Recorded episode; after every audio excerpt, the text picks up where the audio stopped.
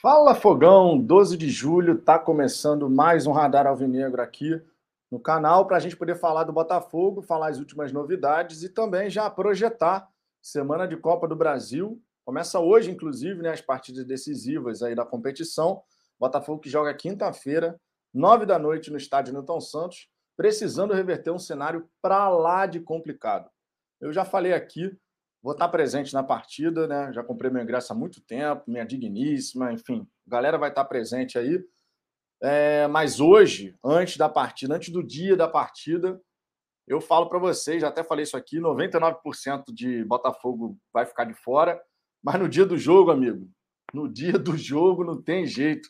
O coração de torcedor começa a bater mais forte e aí a gente vai para o estádio Newton Santos naquela esperança de ver uma remontada que seria histórica. Difícil, difícil, sem a menor sombra de dúvida, mas torcer é isso, né? Torcer é a gente ter a esperança até o último instante. E no dia do jogo, certamente, meu coração botafoguense vai estar acreditando que a gente pode fazer uma, uma coisa assim fantástica. Já disse aqui. Me preocupa muito mais o próprio time do Botafogo do que o adversário. E a gente vai conversar sobre isso, logicamente. O que, é que nós podemos esperar de quinta-feira. O que, que nós podemos esperar desse time para essa partida que a gente já começa perdendo por 3 a 0? Além disso, falaremos também sobre a questão do Ed Carlos, ele que foi preparador físico da comissão técnica do Anderson Moreira. Segundo as informações, está sendo cogitado, um dos cogitados aí, para poder assumir como coordenador de performance.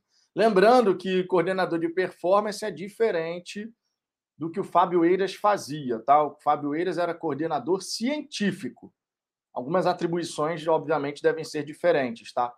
Mas o Ed Carlos, que fez bom trabalho, grande trabalho, na verdade, junto do Anderson Moreira no Botafogo, ele está sendo cogitado para assumir essa função. E o Botafogo, no curto prazo, segundo a informação, né, já já vou dar os créditos aqui, mas segundo a informação, o Botafogo que enxerga nessa possibilidade de curto prazo de ter um coordenador de performance, algo que pode melhorar essa dinâmica entre os profissionais da área de saúde e a comissão técnica para que a gente tenha ali o time mais inteiro, o departamento médico sendo esvaziado, tudo certinho, né? Ponto muito importante que a gente está sofrendo muito, mas muito mesmo com lesão. Vale destacar também aqui a situação do Luiz Henrique, né? Ele já está tudo acertado ali com o Botafogo, mas por hora Botafogo e Olympique de Marseille vão finalizando os trâmites aí para o jogador poder ser anunciado como novo reforço do Botafogo, né?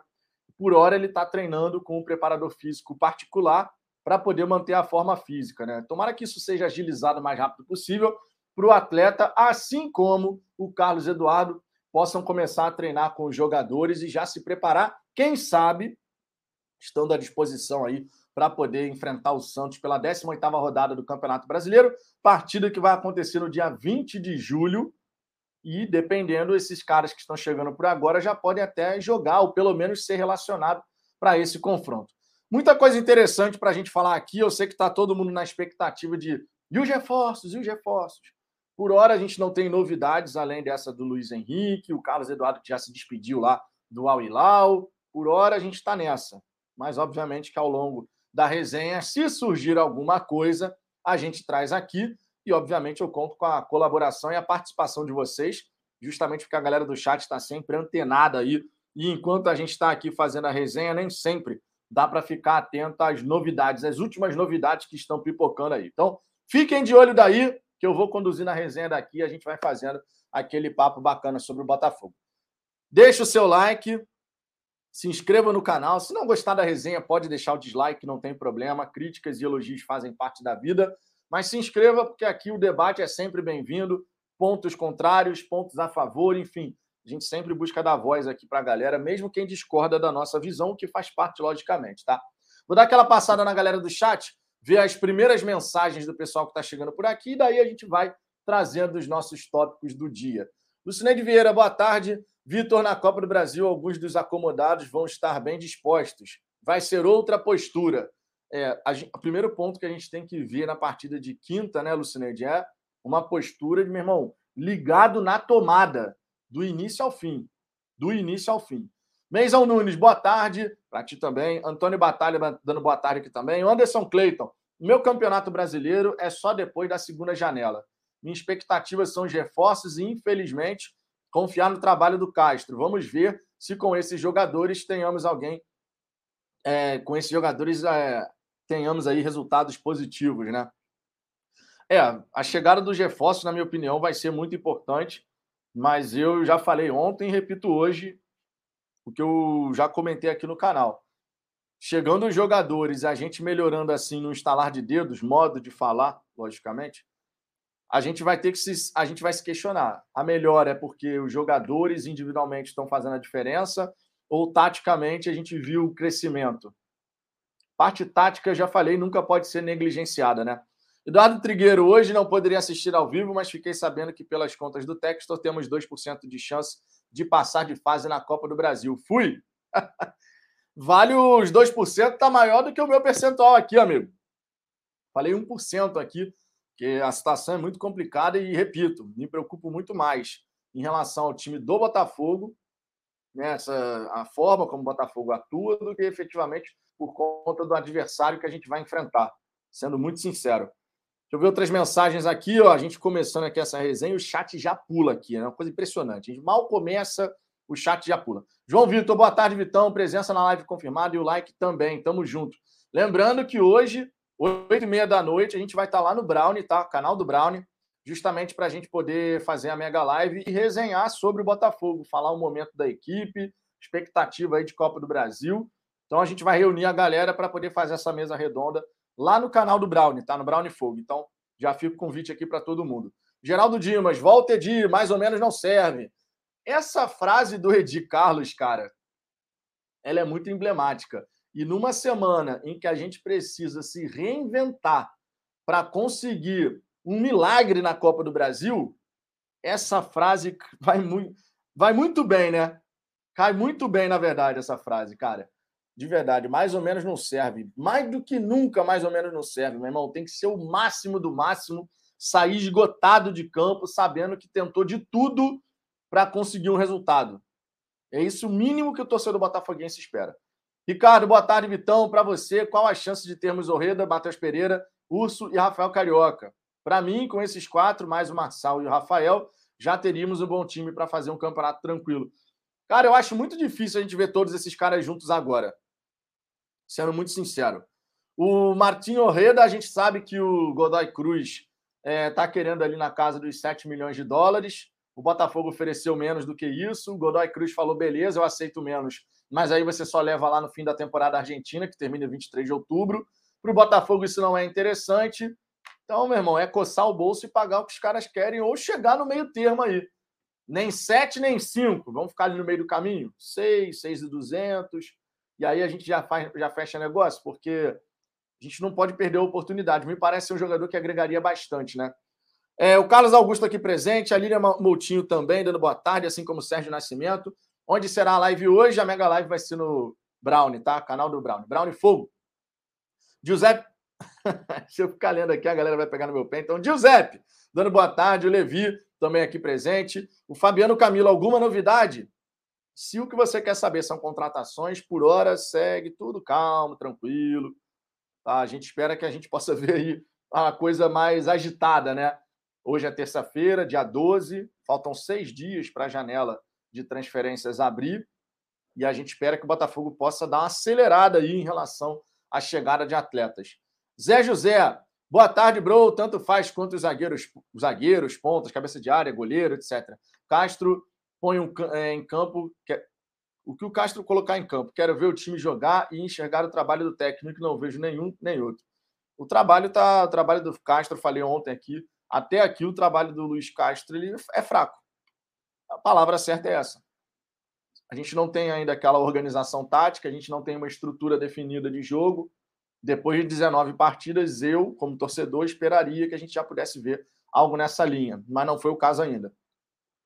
Adriano Luiz, acorda, Vitão, vamos para a live. Sobre os reforços, alguma novidade? Não, por hora, isso aí.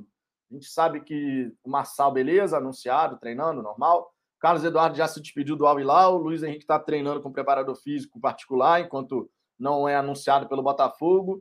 E de resto, são negociações que a gente já estava sabendo e que não tem atualização. Mas é aquela história, né? À medida que os dias vão passando, a gente pode ter alguma novidade. Então a gente fica atento sempre para poder trazer aqui, né? Ariane Marinho, boa tarde, meu caro. Tamo junto, Ariane. O Jorge aqui também, Jorge Araújo, o grande Jorge Araújo. Boa tarde, Vitão. De Jaci Pereira, boa tarde. E o Tiquinho, algo sobre ele? Não, nenhuma novidade também. Tá bem silencioso, né? O noticiário tá bem silencioso. Renato. Renato Jorge, acabei de pegar minha gratuidade para quinta-feira, vamos virar. É, amigo, esperança de torcedor é isso aí, cara. Esperança de torcedor é isso aí. Sérgio Luiz, se o Botafogo fizer dois gols no primeiro tempo e não levar nenhum, no, não, não levar nenhum, no segundo vamos fazer mais dois e classificar. O primeiro tempo vai ser fundamental nessa história toda, né? Sem a menor sombra de dúvida. Carlos Henrique, com esse técnico não chegaremos a lugar algum nem daqui a três anos. Cara, eu espero que você esteja redondamente enganado. Já disse aqui que o Luiz Castro ele não vai sair. A gente vai torcer, continuar torcendo para a coisa poder evoluir. Ele, inclusive, deu o exemplo do, do Klopp no Liverpool, né, que começou não conseguindo os resultados, perdendo vários jogos para times bem abaixo do Liverpool e tal. Palavras do próprio Luiz Castro. Eu aqui mesmo já trouxe outro, um outro caso, também no futebol inglês. O Ferguson, quando chegou ao United, demorou três, quatro anos para conseguir a primeira taça. Nos três anos que ele passou sem ganhar nada, tinha faixa na arquibancada dizendo é, três anos se passaram e continua a mesma porcaria. Eu já falei aqui essa história, né? Não sei se vai acontecer igual no Botafogo, sinceramente.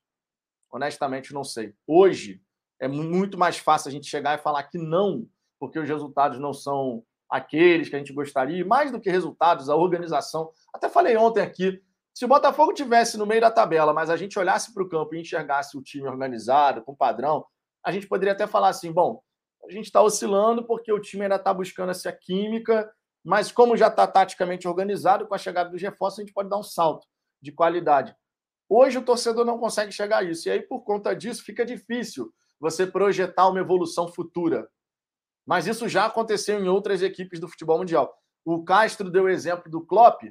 Obviamente que hoje, quando você fala, pô, mas ele está falando do Klopp, é fácil você chegar e falar, passado tudo que a gente já viu passar no Liverpool, o trabalho do Klopp, que quando chegou ao Liverpool, inclusive, ele deu uma declaração: nós vamos precisar de tempo e paciência para poder implementar a ideia de jogo que a gente tem, que a gente quer colocar. E aí ele teve que fazer isso e no começo também não ganhou absolutamente nada, tomou pancada de aqui, pancada dali. Então o Castro ele deu esse exemplo falando de, da construção de uma equipe vencedora. Vamos ver, cara. O meu papel aqui é torcer. Sou torcedor como vocês. Vou torcer para que jogo a jogo a gente possa ver a equipe pouco mais organizada. Mas, obviamente, que nesse momento presente, falar sobre isso e projetar que daqui a três anos a gente vai estar jogando muita bola é difícil. É difícil da gente realmente chegar, olhar e enxergar essa situação nesse momento do tempo. Porque a gente, no, no momento presente, a gente não está vendo nada, nem próximo disso. Então, e óbvio, não dou. Ninguém esperaria que em quatro meses a gente já teria uma seleção jogando absurdamente. Não, não era isso. Já falei ontem aqui pra caramba sobre isso. É papo da gente ver um time organizado e isso a gente não tem não tem visto, né, dentro do campo de jogo. Carlos Augusto aqui. Mensagem prêmio, 13 meses como membro aqui do Fala Fogão. Muito obrigado, cara. É muito pouco para três meses de trabalho, mesmo com todos os desfalques e mesmo com a falta de reforço. Eu concordo. Eu concordo com isso. É muito pouco. Por isso que quando a gente faz traz certos exemplos aqui do futebol mundial, a gente obviamente vai falar, pô, peraí, né? Sei que, normal, absolutamente normal. Absolutamente normal. Porque realmente o que a gente está vendo nesse primeiro momento, no, de repito, ninguém está pedindo futebol arte, tá? Deixando claro. Nenhum torcedor, seja o torcedor mais fervoroso pelo Fora Castro, seja o torcedor que está, não, calma, gente, tal. Nenhum torcedor quer futebol arte nesse momento. Isso tem que ficar bem claro, para não gerar aquela coisa, pô, mas sem omelete não se faz ovos, o treinador não consegue fazer extrair mais, não sei o quê. Não. Taticamente, ele tem que primeiro apresentar algo para a gente falar se dá para extrair mais ou não. E a gente não tem tido isso, né, nesse, nesse primeiro momento. É, deixa eu ver aqui outras mensagens. Você subiu um pouquinho aqui, que eu desci aqui. O Jefferson Matos, Vitor, a janela fecha 18. Não, a janela não fecha 18 de agosto. A janela fecha dia 15 de agosto. Ela abre no dia 18 de julho. Mais um mês até regularizar o jogador, só vai jogar em setembro. Isso é sério, vamos sofrer até setembro. Cara, a janela ela abre no dia 18 de julho e ela se encerra no dia 15 de agosto. Já falei aqui, obviamente eu não espero, ou pelo menos o Botafogo deveria evitar ao máximo isso, de deixar chegar para fazer algumas contratações lá no final. Porque aí vai acontecer o que você falou. Até o cara entrar em forma, se, se entrar na equipe de fato, passar a jogar, tá inscrito, né? vai demorar. Então a gente tem que buscar acelerar isso para mais tardar na primeira quinzena de na primeira quinzena da janela, ou seja, até o fim de julho, a gente tenha todos os jogadores que vão ser contratados já com a equipe. A gente já está mais lento do que deveria, já falei isso aqui. Mas que a gente possa dar uma acelerada para poder ter esses jogadores o quanto antes disponíveis. Né? Isso realmente vai ser muito importante. Daniel Gronk, fala, Vitão. Boa tarde. Boa tarde, meu querido. Paulo Ricardo, o Botafogo vai esperar outro time contratar o Orreda. A torcida está com esse receio, né? Porque a partir do momento que o nome fica sendo falado, falado, falado, falado, é óbvio que outros times estão de olho também, né? Fez uma grande partida contra o River Plate, um gol, uma assistência. Então, outros times acabam ficando de olho, né? Isso é normal. O Daniel aqui falando: será que vamos assistir Matheus Pereira jogando no Botafogo? Eu queria ver o Zahavi, mas agora quero ver ainda mais o Matheus Pereira. Cara, tomara, né? Eu acho que seria um jogador que chegaria realmente para ajudar bastante ali no nosso meio de campo, pelo que você já pôde ver dele na Premier League e tal. Depois, obviamente, a gente acabou ficando sem informações, né? Porque tu vai para o mundo árabe e o jogador meio que desaparece lá, né? Você não tem imagem, não tem nada disso. Mas na, na Premier League, pelo West Brownwich, ele, pô, ele foi muito bem, cara. Muito bem. Então, alimenta aquela expectativa. Agora, aquela esperança. Mas se ele vai fechar de fato, negociar com os árabes é complicado, né? Vocês sabem disso. Os árabes, quando não querem liberar o jogador, meu irmão, aí tu tem que pagar o que de fato eles querem. O Botafogo ofereceu é, um empréstimo com opção de compra, o Matheus Pereira não quer ficar por lá. A torcida, inclusive, do Al Hilal, ele também não, eles também não querem mais a presença do Matheus Pereira, mas o dirigente do, do, do, do clube, cara, os caras lá, ele não tem essa não, meu irmão. Tu quer levar meu jogador, tu paga. Pronto. Você quer? Você paga. Se você pagar, tá tudo resolvido. Né? Aria Marinho, meu caro, que horas será a Mega Live? Oito e meia da noite no canal do Brownie, tá? Brownie Fogo lá, oito e meia da noite, a gente vai se reunir, fazer aquela mesa redonda, falando sobre o momento do Botafogo no campeonato, projeção de Copa do Brasil, enfim. Vamos falar sobre tudo isso lá. Fico convite para todo mundo participar. Guilherme Carvalho, depois que a obra do, apartamento vizinho parou, o Botafogo nunca mais foi o mesmo. Bota o martelinho aí. É, cara, a gente está nessa, né, ô Guilherme? A obra parou e deu uma, deu uma arrefecida aí, né? Mas olha só, para a gente poder pelo menos fazer uma atmosfera mais positiva, martelada na live, então.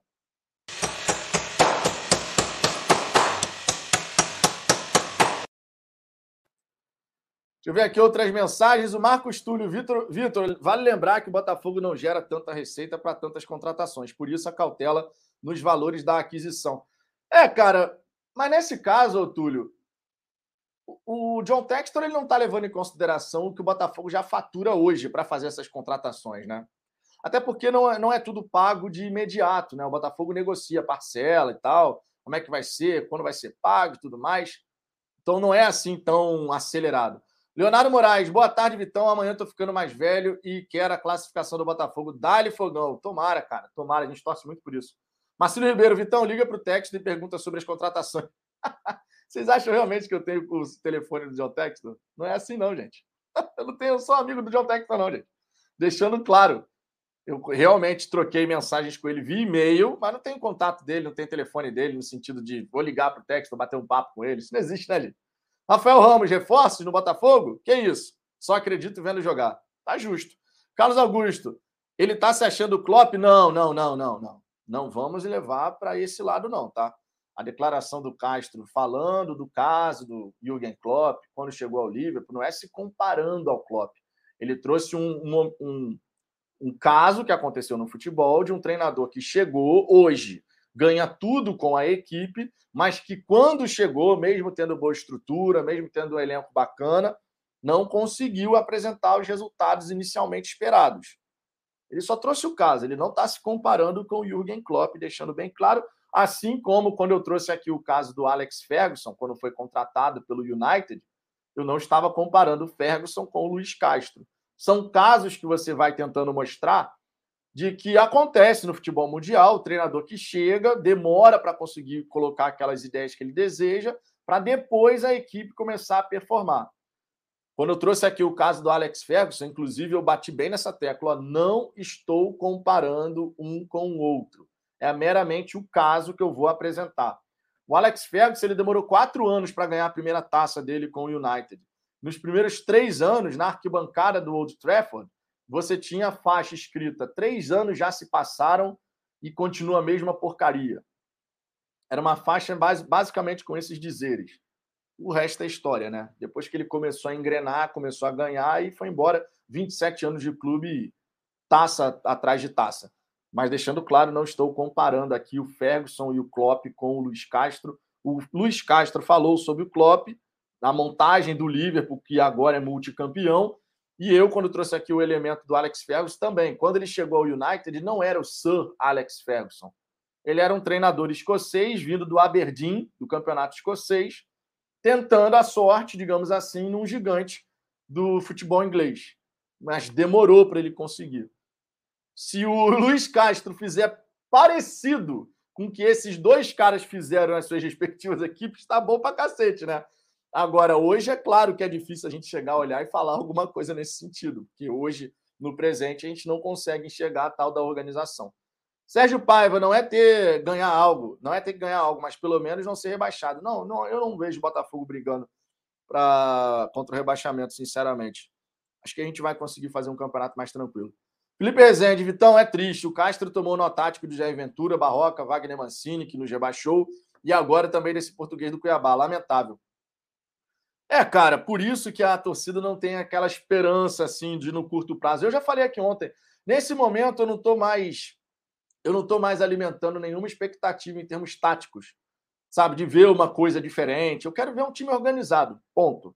É isso que eu desejo ver, um time organizado para a gente poder, com os reforços chegando com um time organizado, o futebol, né? A gente vai conseguir as nossas vitórias, de vez em quando vai perder, né? A gente sabe disso, vai empatar, mas fazer um campeonato tranquilo. Nesse momento, taticamente, eu não estou mais tendo uma expectativa dentro de mim em relação a nada. Eu quero basicamente é, pelo menos organização.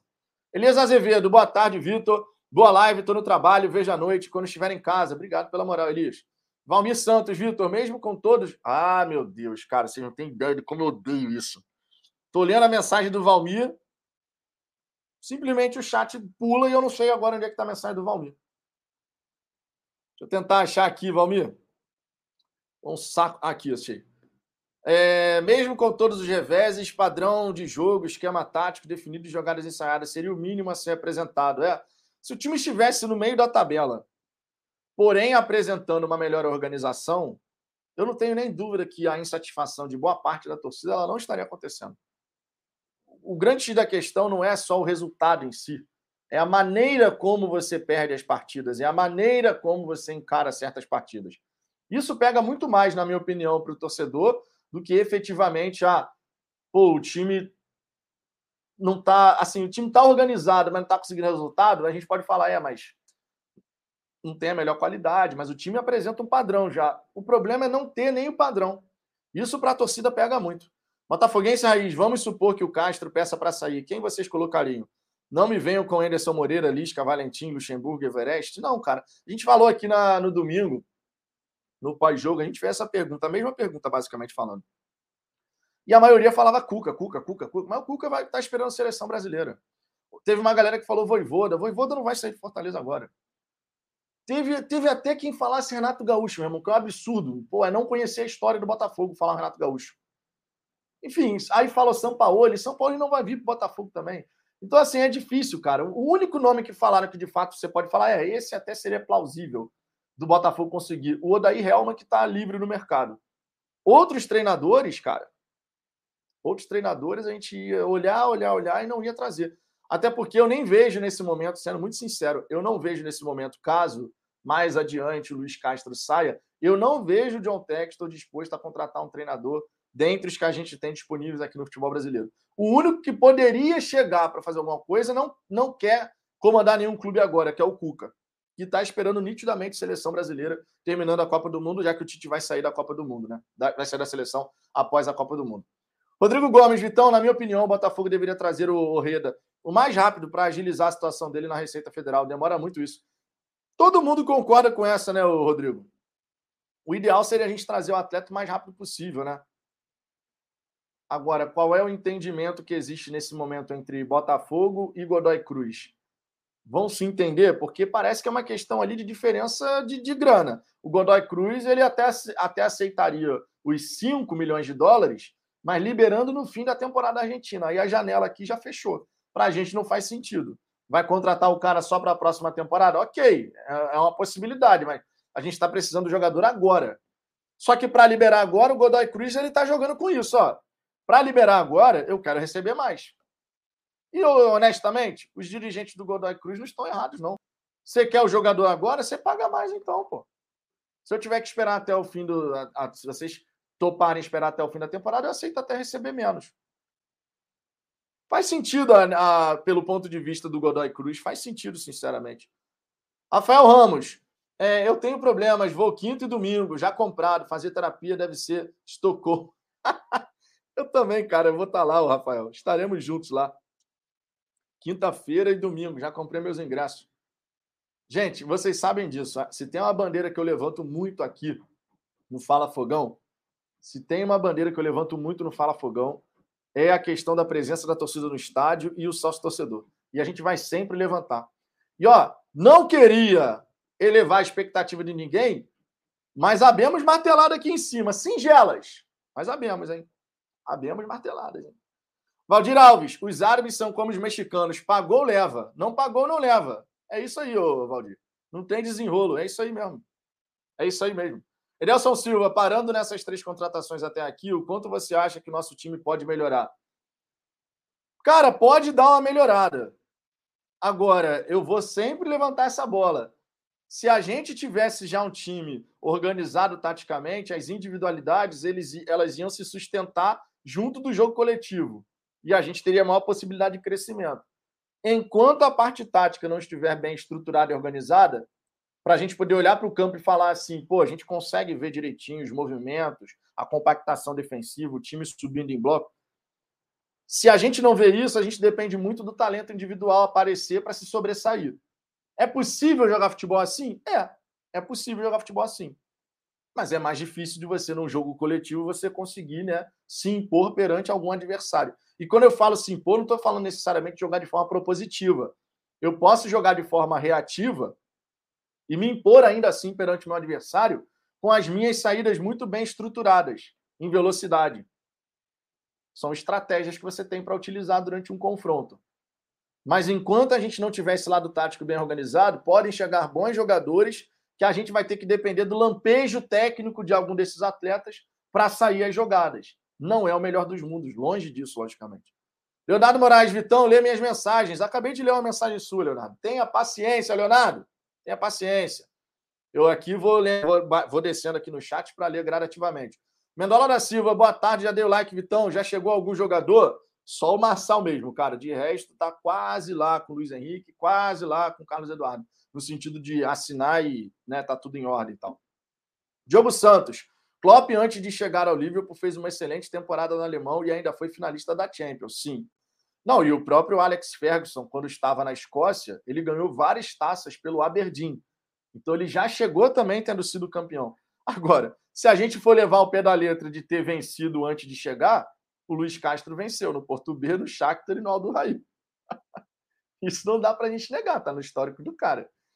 Agora, o exemplo que ele deu foi só em cima da. Não se comparando ao Klopp, foi só em cima de é, de chegar e falar: ah, a construção de um time, de um estilo de jogo de, e multicampeão leva um certo tempo. Isso de fato aconteceu com o Klopp no Liverpool. Hoje é fácil a gente olhar para o Liverpool e falar: cacete, é um dos melhores times do planeta. Lá atrás não era assim. E a mesma coisa aconteceu com o United do Alex Ferguson, que quando chegou ao United não era o Sir Alex Ferguson, ele veio a ser o Sir Alex Ferguson depois de anos e anos e anos vencendo, chegando em tudo e tal. Mas deixando claro, quando o Luiz Castro falou sobre o Klopp, ele não estava se comparando ao Klopp. Tá? Obviamente seria uma loucura se comparar ao Jürgen Klopp, dada a, a, a trajetória do Jürgen Klopp no, no, Liverpool e antes mesmo no próprio Borussia Dortmund. Né? Rafael Ramos, quais refugos vamos trazer é, às pressas no último dia de janela? Eu espero que nenhum. Thales Peixoto, pode se comparar o Castro com o Chamusca? Cara, então, nesse momento, em termos do que está apresentando, a memória mais recente que a gente tem em relação àquilo que a gente vê em campo é o Botafogo do Chamusca, que foi de, antes do Anderson Moreira. Se a gente pegar os trabalhos mais recentes do Botafogo, hoje, nessa linha do tempo que a gente está nesse momento, hoje, o trabalho do Castro ele lembra mais qual o treinador recente que passou pelo Botafogo? O trabalho do Chamusca. Não é nenhum absurdo falar isso. Hoje, o que a gente vê em campo, pegando os treinadores recentes que passaram pelo Botafogo e fazendo um comparativo, você vê que o comparativo não é com o Anderson, que conseguiu dar um jeito no time e subiu para a Série A, mas você consegue olhar na época do Chamusca e falar, tem coisas ali, taticamente falando, que a gente lembra de críticas que foram feitas na época e são críticas que a gente faz hoje. Eu torço pela evolução, por um simples fato, que já foi falado aqui inúmeras vezes o, o Luiz Castro não vai ser demitido do Botafogo. E a gente vai ter que torcer muito para ele dar um jeito nesse time, organizar a equipe, com a chegada dos reforços do time cresça. É essa a minha torcida, logicamente.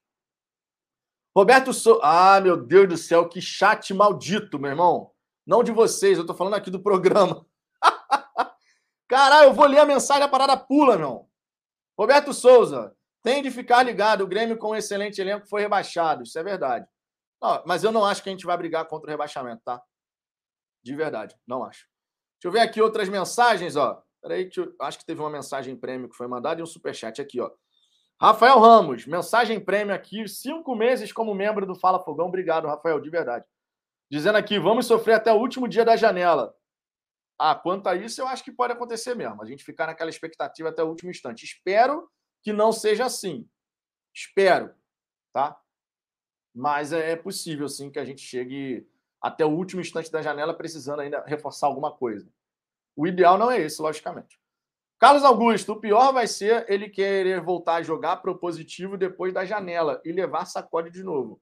Aí eu temo pela nossa manutenção na Série A. É, essa questão do, do Luiz Castro com a chegada dos reforços, pensar em voltar a jogar ou tentar jogar da forma propositiva como ele vinha tentando inicialmente, esse é um ponto que me chama, me preocupa também, tá? Esse é um ponto que me preocupa também. Vai ter torcedor querendo ver o time jogar de forma propositiva e tal, mas nessa, nessa linha eu vou no mesmo pensamento do Ricardo e do Cláudio aqui no domingo, né? O Ricardo comentando que ó, esse trem aí de jogo daquela maneira, de tentar implementar um jeito propositivo, esse trem já passou, o ideal é fazer isso na próxima temporada. Tu faz uma pré-temporada, você tem um início ali de temporada Botafogo deve jogar com o time B, o Campeonato Carioca, né? a priori, pelo menos. Mas pelo menos para o Castro poder ter de fato essa questão da preparação, de poder colocar o time da maneira como ele deseja, com a pré-temporada, com jogos amistosos, enfim. O Ricardo, nesse ponto, foi muito correto no pensamento dele, porque se agora, no meio do Campeonato Brasileiro, a gente começou tentando jogar de forma propositiva, aí depois agora está de forma mais reativa, embora não seja tão reativa assim, porque a gente está sem contra-ataque. E ele depois voltar a tentar jogar de forma propositiva, não sei se vai ser o melhor caminho a ser seguido. Mas, claro, quem tem que decidir isso é o próprio Luiz Castro, né? Obrigado pelo superchat, Carlos. Lembrando, gente, Pix e superchat premiado. A cada cinco reais você ganha um cupom para concorrer à camisa oficial do Botafogo, tá? E se você for membro do canal, como é o caso do Carlos Augusto, você tem chance em dobro. Então, a cada cinco reais você ganha dois cupons. Todo mundo que está mandando superchat ou pix de 5, 10, 15, assim sucessivamente, vai para uma planilha, isso gera números na planilha, e depois a gente sorteia a camisa oficial aqui. É, minha conexão aqui está cagada, então eu vou ter que mudar aqui a rede, porque, de novo, a Claro deixando a gente na mão. Eu vou mudar a rede rapidinho, minha gente. Não precisa sair, não, que papo de 10 segundos estou de volta.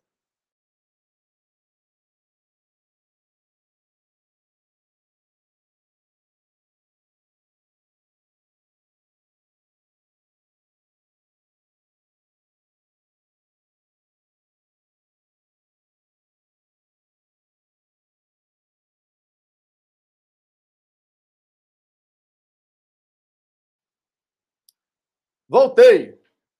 Não consegui nem usar a rede Wi-Fi, na verdade. Tive que usar o roteador do meu smartphone. Ver se pode um negócio desse para ver ter uma internet decente funcionando.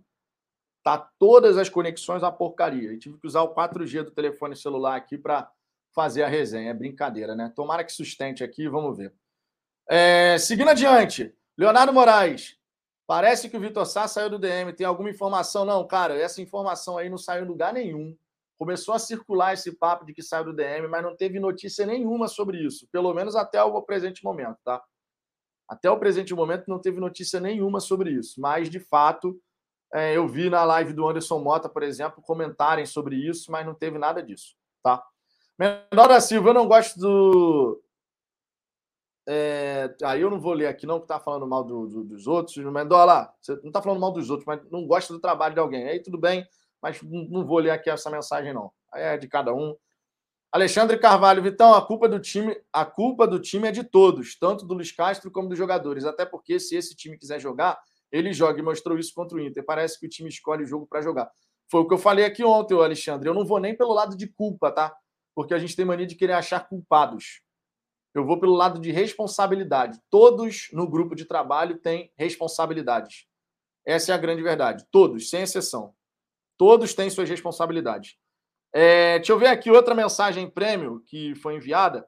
O Alan Leandro aqui, três meses como membro do canal. Boa tarde, Vitão. Três meses. Obrigado pela moral, cara. Obrigado de verdade. Deixa eu ver aqui outras mensagens. O Mauro César, se o Botafogo ficar regulando micharia pelo Orreda, vai perder o jogador.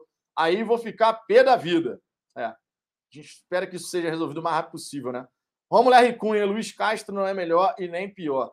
É, não é nem melhor nem o pior técnico do campeonato. Como não vai ser melhor estratégia pressioná-lo para sempre jogar melhor? É, a gente vai ter que pressionar, cobrar. O torcedor faz normalmente, né? Marcílio Ribeiro, melhor comprar logo o Orreda, mesmo que seja para o jogador chegar só ano que vem.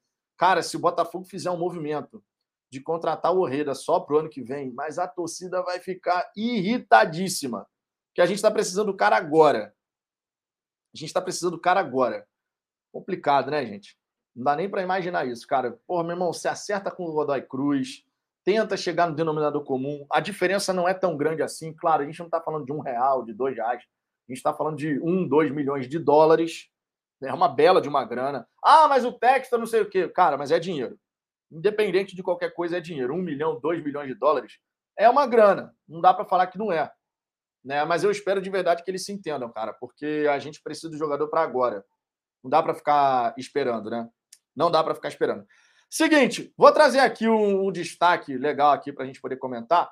Afinal de contas, o Botafogo, né, segundo a informação aqui, deixa eu trazer certinho, dar o crédito, né? Sempre importante dar o crédito aqui da informação.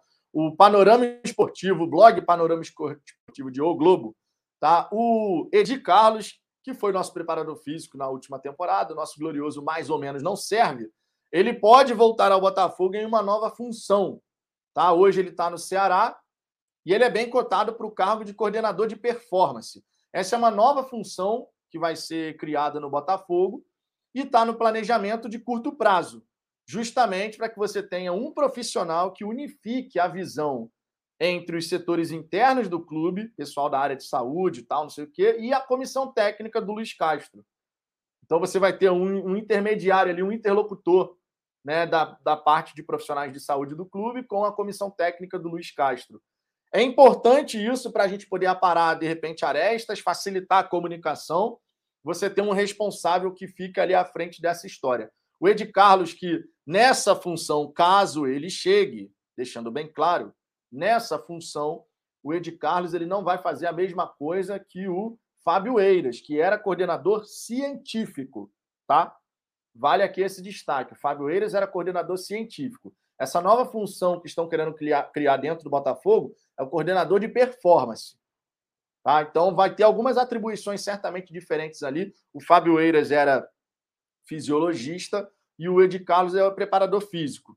Não sei dizer, sinceramente, se o Ed Carlos tem também formação na área de fisiologia, enfim, especialização nessa área, né? Não sei. Mas coordenador de performance é diferente de coordenador científico. Isso é uma coisa básica aqui da própria nomenclatura, né? Então você teria atribuições diferentes. O Ed Carlos, que fez um grande trabalho no Botafogo, todo mundo vai lembrar disso, ele era membro da comissão técnica do Anderson Moreira, agora estão trabalhando separados, né? O Anderson está no Bahia, o Ed Carlos está no Ceará, na mesma Série A que a gente. Mas, honestamente, Se estão enxergando a necessidade de contratar um coordenador de performance para poder unificar essas visões do corpo científico do Botafogo com a comissão técnica do Luiz Castro, que bom. Que bom que estão agindo nesse sentido, né? Porque quanto mais a gente qualificar o corpo técnico do Botafogo, o corpo científico do Botafogo, com profissionais competentes, e o Ed Carlos é um baita profissional, né? Já provou isso no próprio Botafogo, é muito bem-vindo, né? Quanto mais gente boa trabalhando no clube, melhor para o Botafogo e para a gente, por consequência, né? A gente está precisando realmente ver um trabalho nessa área. Da... Lembrando, tá? A gente tem aqui, a gente já fez nossas ressalvas aqui em relação à questão da comunicação do departamento médico, isso, aquilo. Mas a maioria das lesões do Botafogo não é por cansaço e desgaste muscular, é trauma.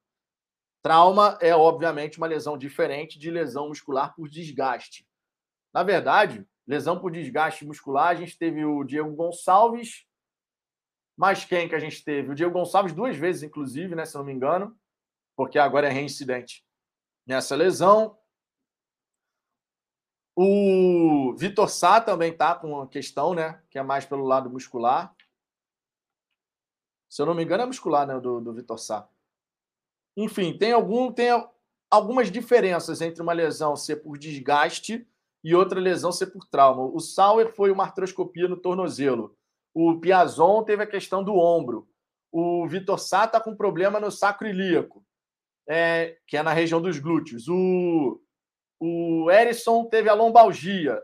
O Oyama, trauma no pulmão. O Kaique, agora, o lesão de cruzada anterior, que é torção no, no joelho, entorce no joelho. O Rafael e o Carlinhos também foi questão. O Rafael foi o tendão de Aquiles, o Carlinhos também foi joelho. O Vitinho, não, é o Vitinho, né? Que é o, o garoto da base, também foi joelho. Então a gente teve muita lesão por trauma, cara. Muita coisa. Muita coisa ter um cara para fazer esse meio de campo ali entre os setores internos do Botafogo e a comissão técnica, fazendo essa comunicação mais centralizada e unificada, eu acho, eu acho que é bem interessante, vejo com bons olhos, e o Ed Carlos seria um cara para chegar e realmente ter um, já uma competência comprovada, né? O Ed Carlos é um cara que tem o carinho da torcida, inclusive, tem até uma faixa no estádio Newton Santos, que é, é com a frase dele, né? Mais ou menos não serve. E mais ou menos não serve mesmo, ainda mais essa semana, né, minha gente? Wallace Correia, Vitão, vê se meu membro renovou aí no seu canal. Um abraço, manda o ban. o homem já manda a, a, o superchat aqui pedindo banho educativo. É a loucura do Fala Fogão. Mais uma vez aqui, ó. O Wallace é membro aqui do canal, mandou superchat. Superchat Pix premiado a cada cinco reais de superchat é o Pix você ganha um cupom. Quem é membro do canal, chance em dobro. É o caso aqui do glorioso Wallace. Muito obrigado pela moral, Wallace. Você está com um membro renovado, Wallace. Está aí o selinho do lado do seu nome. Palhaço! Você é palhaço! Agora o Banzinho veio, tá? Você pediu com tanto carinho, o Banzinho veio para você também. O Francisco Bisneto. Fala, Vitão, aproveitando a folga para cuidar do Fuscão, ouvindo o doce som da sua voz, falando da droga desse time. Tudo perfeitamente equilibrado. Tá justo, ô Francisco. Cuida aí do Fuscão, dá aquele brilho no carro, tá maneiro, tá maneiro. E, acompanha aqui a resenha. Obrigado pela moral. Sintam-se todos representados aqui nessa vinhetinha de, de superchat. Cadê, cadê? Minha Nossa Senhora! Minha Nossa Senhora! O impossível aconteceu, meu Deus do céu! Minha gente, vamos falar agora um pouquinho de Copa do Brasil. Afinal de contas, a gente começa nessa semana aí, tá? A gente começa nessa semana com os confrontos decisivos, né? Hoje, inclusive, né? A gente já tem dois confrontos aí para decidir os primeiros classificados na para as quartas de final. E a gente vai ter os seguintes jogos aqui nessa, nessa data. Atlético Paranaense, que venceu o primeiro jogo por 2 a 1 na Fonte Nova, vai receber o Bahia. Então, o Atlético Paranaense tem realmente uma vantagem, uma situação muito interessante. O Cruzeiro recebe o Fluminense, o Fluminense que venceu o primeiro jogo por 2 a 1 e vai até o Mineirão hoje, 9 da noite, para enfrentar a equipe da Raposa, que vai liderando aí a Série B do Campeonato Brasileiro. Muito bem, obrigado. Amanhã a gente vai ter Goiás e Atlético Goianiense, foi 0 a 0 no primeiro confronto. Ceará e Fortaleza. O Fortaleza venceu a partida de ida por 2 a 0. Também amanhã o Santos recebe o Corinthians, depois de perder por 4 a 0 a partida de ida. E o Flamengo recebe o Atlético Mineiro, né? Depois de perder a partida de ida por 2 a 1 Na quinta-feira, Palmeiras e São Paulo. São Paulo que venceu o primeiro confronto por 1 a 0 Botafogo e América Mineiro, que é o último jogo, né? A iniciar, a ser iniciado nessa, nessa fase de oitavas de final, quinta-feira, nove da noite. O grande X da questão para esse confronto contra o América Mineiro é de fato o que, que a gente vai ter pela frente em termos de como a equipe vai se portar e se comportar dentro dessa, dessa partida, né? Qual é a postura inicial e como a gente vai conduzir o jogo até o fim do confronto. Vale destacar aqui que o Botafogo vem jogando de uma maneira tal que dificilmente a gente faria, vai fazer três gols. Então, a própria postura inicial da equipe vai ter que ser diferente. Afinal de contas, a gente vai ter um adversário que vai começar ali na dele, tranquilo. Não acredito no América Mineiro partindo para cima do Botafogo, sendo muito sincero, porque afinal de contas, ele já tem, ele já tem 3 a 0 3 a 0 de vantagem e não faria muito sentido partir para dentro dando contra-ataque para o Botafogo. O Botafogo que está, inclusive, com dificuldade de contra-atacar. Aí eu pergunto para vocês: qual é a expectativa para esse confronto contra o América Mineiro? Qual é a expectativa? Vale até a gente fazer aqui uma gloriosa enquete, porque afinal de contas, a gente pega a opinião da galera aí do que, que pode acontecer nessa partida. São quatro cenários possíveis aqui nesse confronto, né? Então deixa eu criar aqui a nossa enquete, que aí eu quero saber a opinião da galera. São quatro cenários possíveis. Qual o resultado Vamos lá, ó. Qual o resultado? Qual o resultado? O Botafogo terá contra o América. Você tem o América vence novamente, né? O América vence novamente. É uma possibilidade, a derrota do Botafogo. Empate. Empate. Você tem Botafogo vence, mas é eliminado. Botafogo vence, mas é eliminado. E você tem uma quarta opção que é Botafogo classifica. Então, pergunta lançada. Qual o resultado? Qual o resultado o Botafogo vai ter nessa nesse confronto? O América vence novamente, empate, Botafogo vence, mas é eliminado, o Botafogo classifica. Só para a gente poder sentir aqui a temperatura da galera em relação a essa questão, né? O jogo começa às nove da noite. Até agora o Botafogo não divulgou a parcial de ingressos. Dá para a gente imaginar que o estádio não esteja com um bom público. Não estou esperando, pelo menos até agora, essa questão. Nenhum setor foi esgotado até agora, inclusive, né? Senão o Botafogo já teria anunciado, né? Mas vamos entrar aqui no voucher seguro só para confirmar, né? porque o voucher seguro ele vai tirando a, as informações à medida que os ingressos são esgotados, né? A gente tem tribuna disponível, a gente tem oeste inferior, a gente tem leste inferior, a gente tem leste superior, a gente tem a norte nem foi aberta, por exemplo. O setor norte nem aberto foi, só para vocês terem uma ideia. E o sul é para o América Mineiro. Então, né? A gente vai estar tá nessa daí para ver como é que vai ficar o público lá. Sérgio Luiz mandando aqui o superchat. Vitor Botafogo vai ser o Rio de Janeiro na Copa do Brasil. Sérgio, eu gosto muito da sua confiança. Tudo depende muito do que, que a gente vai. Como que a gente vai entrar, entrar logo dos primeiros segundos nessa partida. O Botafogo, por exemplo, ele não vai poder jogar como vinha jogando nesses últimos jogos. Ah, vou jogar lá esperando o adversário. Não dá. O Botafogo vai ter que partir para cima, mas esse time vai conseguir estar organizado para poder furar provavelmente uma retranca montada pelo Wagner Mancini. É brabo, né, cara? Por isso que eu falo, eu me preocupo muito, muito mais com a, com a situação do próprio Botafogo do que outra coisa, cara. Mas muito mais, sem a menor sombra de dúvida. Rodrigo Santos, acho que não vamos passar. Nem vencer o jogo em casa vamos. Vamos empatar em casa. O Bruno Praciano, o texto vai esperar a eliminação da Copa do Brasil para anunciar o um novo reforço. Cara, o importante é anunciar o reforço. Se vai ser antes, vai, não vai poder jogar mesmo contra o América. Então, tem, que anunciar reforço, Bruno. O Rafael Martins, vamos passar nos pênaltis. Carlos da Costa, fazer dois gols no primeiro tempo, aí o segundo será um Deus nos acuda para o América. Bruno Sampaio aqui presente, o Frederico Silva. O problema é esse vamos partir para cima e tomar o contra-ataque. O problema é esse. É, o contra-ataque a gente vai acabar dando, mas não vai ter jeito, vai ter que tentar realmente partir para cima do adversário de forma equilibrada, até não é um bumba meu boi também, né? Vai de qualquer jeito, não é isso, né? Tem que ser de forma equilibrada.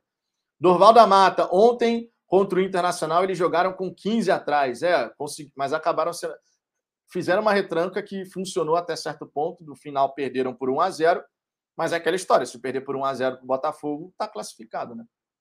É, André Luiz, boa tarde, Vitor. Infelizmente, estamos desclassificados da Copa do Brasil. Temos que focar no brasileiro para tentarmos uma Sul-Americana. Sul-Americana que não é nem complicado de você pegar, né?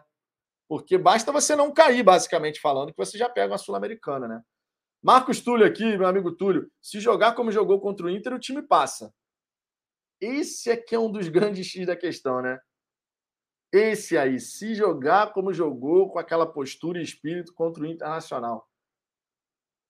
Esse é um dos grandes, grandes pontos aí para a gente poder debater. Roberto Silva, vendo o Botafogo dando 33 milhões no Patrick de, de, de Palha, reserva do Palmeiras, e pechinchando com o Orreda e Daniel Cruz e Daniel Ruiz, isso é uma vergonha, cara. Por que não contrata logo? Cara, o Roberto, essa questão que você está colocando dos 33 milhões no Patrick de Paulo, isso só é falado porque o Patrick de Paulo até agora não mostrou o potencial que ele tem. Se o Patrick de Paulo tivesse jogando pra cacete, meio diante de um. Meio, entre um time que você vê que está deixando a desejar, mas se ele tivesse jogando muita bola, esse papo nem viria à tona, cara. E quando o Patrick de Paula foi contratado, a imensa maioria viu com muito bons olhos a contratação. Não sei se foi seu caso. Mas na época da contratação, falou: pô, bacana.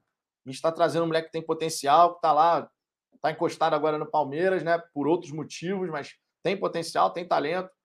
Só que o futebol dele até agora não aconteceu. Esses, essas comparações de ah, deu tanto nele, então tem que dar. Essas comparações eu não entro nelas, não. Que era a contratação do Martinho Orreda, mas, cara, cada caso é um caso. Cada caso é um caso. Eu, eu, espero de verdade, assim como você, que o Botafogo traga o Orreda. O Daniel Ruiz eu também gostaria de ver, mas pelo que parece não vai ter uma proposta nesse momento. São decisões internas. Agora, o lance de ficar sempre lembrando, ah, deu 33 milhões no Patrick de Paulo. Isso só acontece porque ele ainda não apresentou o futebol que a gente dele espera. A partir do momento, e se em algum momento ele, ele fizer isso, esse papo fica completamente sem, sem sentido. Faz sentido agora porque realmente ele ainda não conseguiu. Igor Costa, se perder, vai tomar vaia de novo. Aí o Castro chora. Cara, provavelmente, se perder, e principalmente se for eliminado sem luta, aí a galera que está no estádio vai estar tá no direito total de chegar e vaiar. E isso certamente vai acontecer. Agora, se a gente chegar muito próximo, sabe aquela coisa de, tá, perdemos, assim, fomos eliminados, mas o time chegou por na beirola de conseguir reverter um cenário para lá de improvável. Provavelmente a torcida não vai vaiar. Provavelmente a torcida vai aplaudir a luta que tiveram e lamentar, logicamente, o, o jogo lá em Minas Gerais, né? Provavelmente. Francisco Japiaçu, Vitor, você não acha que contratar um goleiro deveria ser prioridade? Acho. A gente deveria ter uma sombra, pelo menos uma sombra, para o Gatito. O Gatito ele é, é, importante dentro do elenco do Botafogo, ele é o titular, mas é bom ter uma sombra. Não dá para considerar Douglas Borges, não dá para considerar o Igor Gabriel, que ainda é muito jovem, nem o Diego Loureiro como sombra do, do, do Gatito. Né? Então o Gatito não tem uma sombra real, aquele cara que possa colocar ameaça, em ameaça né, o, a posição dele como titular. A gente não tem, de fato, esse cara. Então, o Botafogo, na minha opinião, deveria sim buscar um goleiro para essa janela, mas não me parece que isso vai acontecer. Tá? Juarez Tavares, acontece que o PK nunca jogou a bola que todos acreditam. O futebol dele é esse. O Palmeiras conseguiu desfazer o erro que cometeu ao contratá-lo. Cara, o Palmeiras, ele, o Patrick de Paula veio da base do Palmeiras, já começa daí. Já começa daí, tá? O primeiro ano de profissional do Patrick de Paulo, em 2020, foi espetacular. O moleque foi destaque de semifinal e final de Libertadores. Chamou a atenção do futebol europeu. Não dá para falar que ele ah, nunca jogou bola. Não, ele começou muito bem, não à toa chamou a atenção, não só do futebol europeu, no Brasil. Todo mundo falava, pô, esse moleque aí tá jogando muito bem e tal, não sei o quê. Mas depois, cara, depois ele se ludibriou e tal, não sei o quê.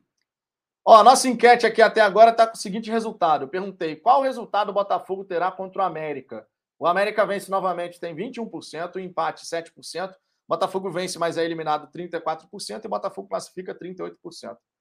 Você vê que a galera não está acreditando que o jogo termina empatado, né? Ou perde, ou ganha, ou faz uma remontada histórica. Né? A galera é dividida aqui, né? Mostra que realmente a gente está falando aqui, ó, em termos de vitória, a gente está falando que 74%, 73% das pessoas aqui que votaram acreditam numa vitória. Só que dessas 73% desse, né, dos votantes, somente 38% enxergam uma classificação como algo possível. É, a confiança da galera não está lá em alta muito por conta do que o Botafogo vem apresentando, né? Isso é natural, é compreensível. Deixa eu ver aqui outras mensagens. O Fogonautas Brasil, o Botafogo se classificará na quinta. Coisas que só acontecem com o Botafogo, coisas do bem. Algo incrível acontecerá. Pô, que São Newton Santos ilumine as suas palavras, meu querido. Rodolfo Lopes, Botafogo 2 a 0 no primeiro tempo. Faremos o terceiro no início do segundo tempo. E nos pênaltis, o Gatito vai pegar dois pênaltis. Cara, a maioria dos torcedores que acredita numa classificação, a maioria, é confia muito nessa questão de pênaltis e gatito. Pênaltis e gatito. Você vê que a maioria não fala, ah, a gente vai ganhar por quatro gols de diferença, que já três já é difícil, quatro então nem se fala.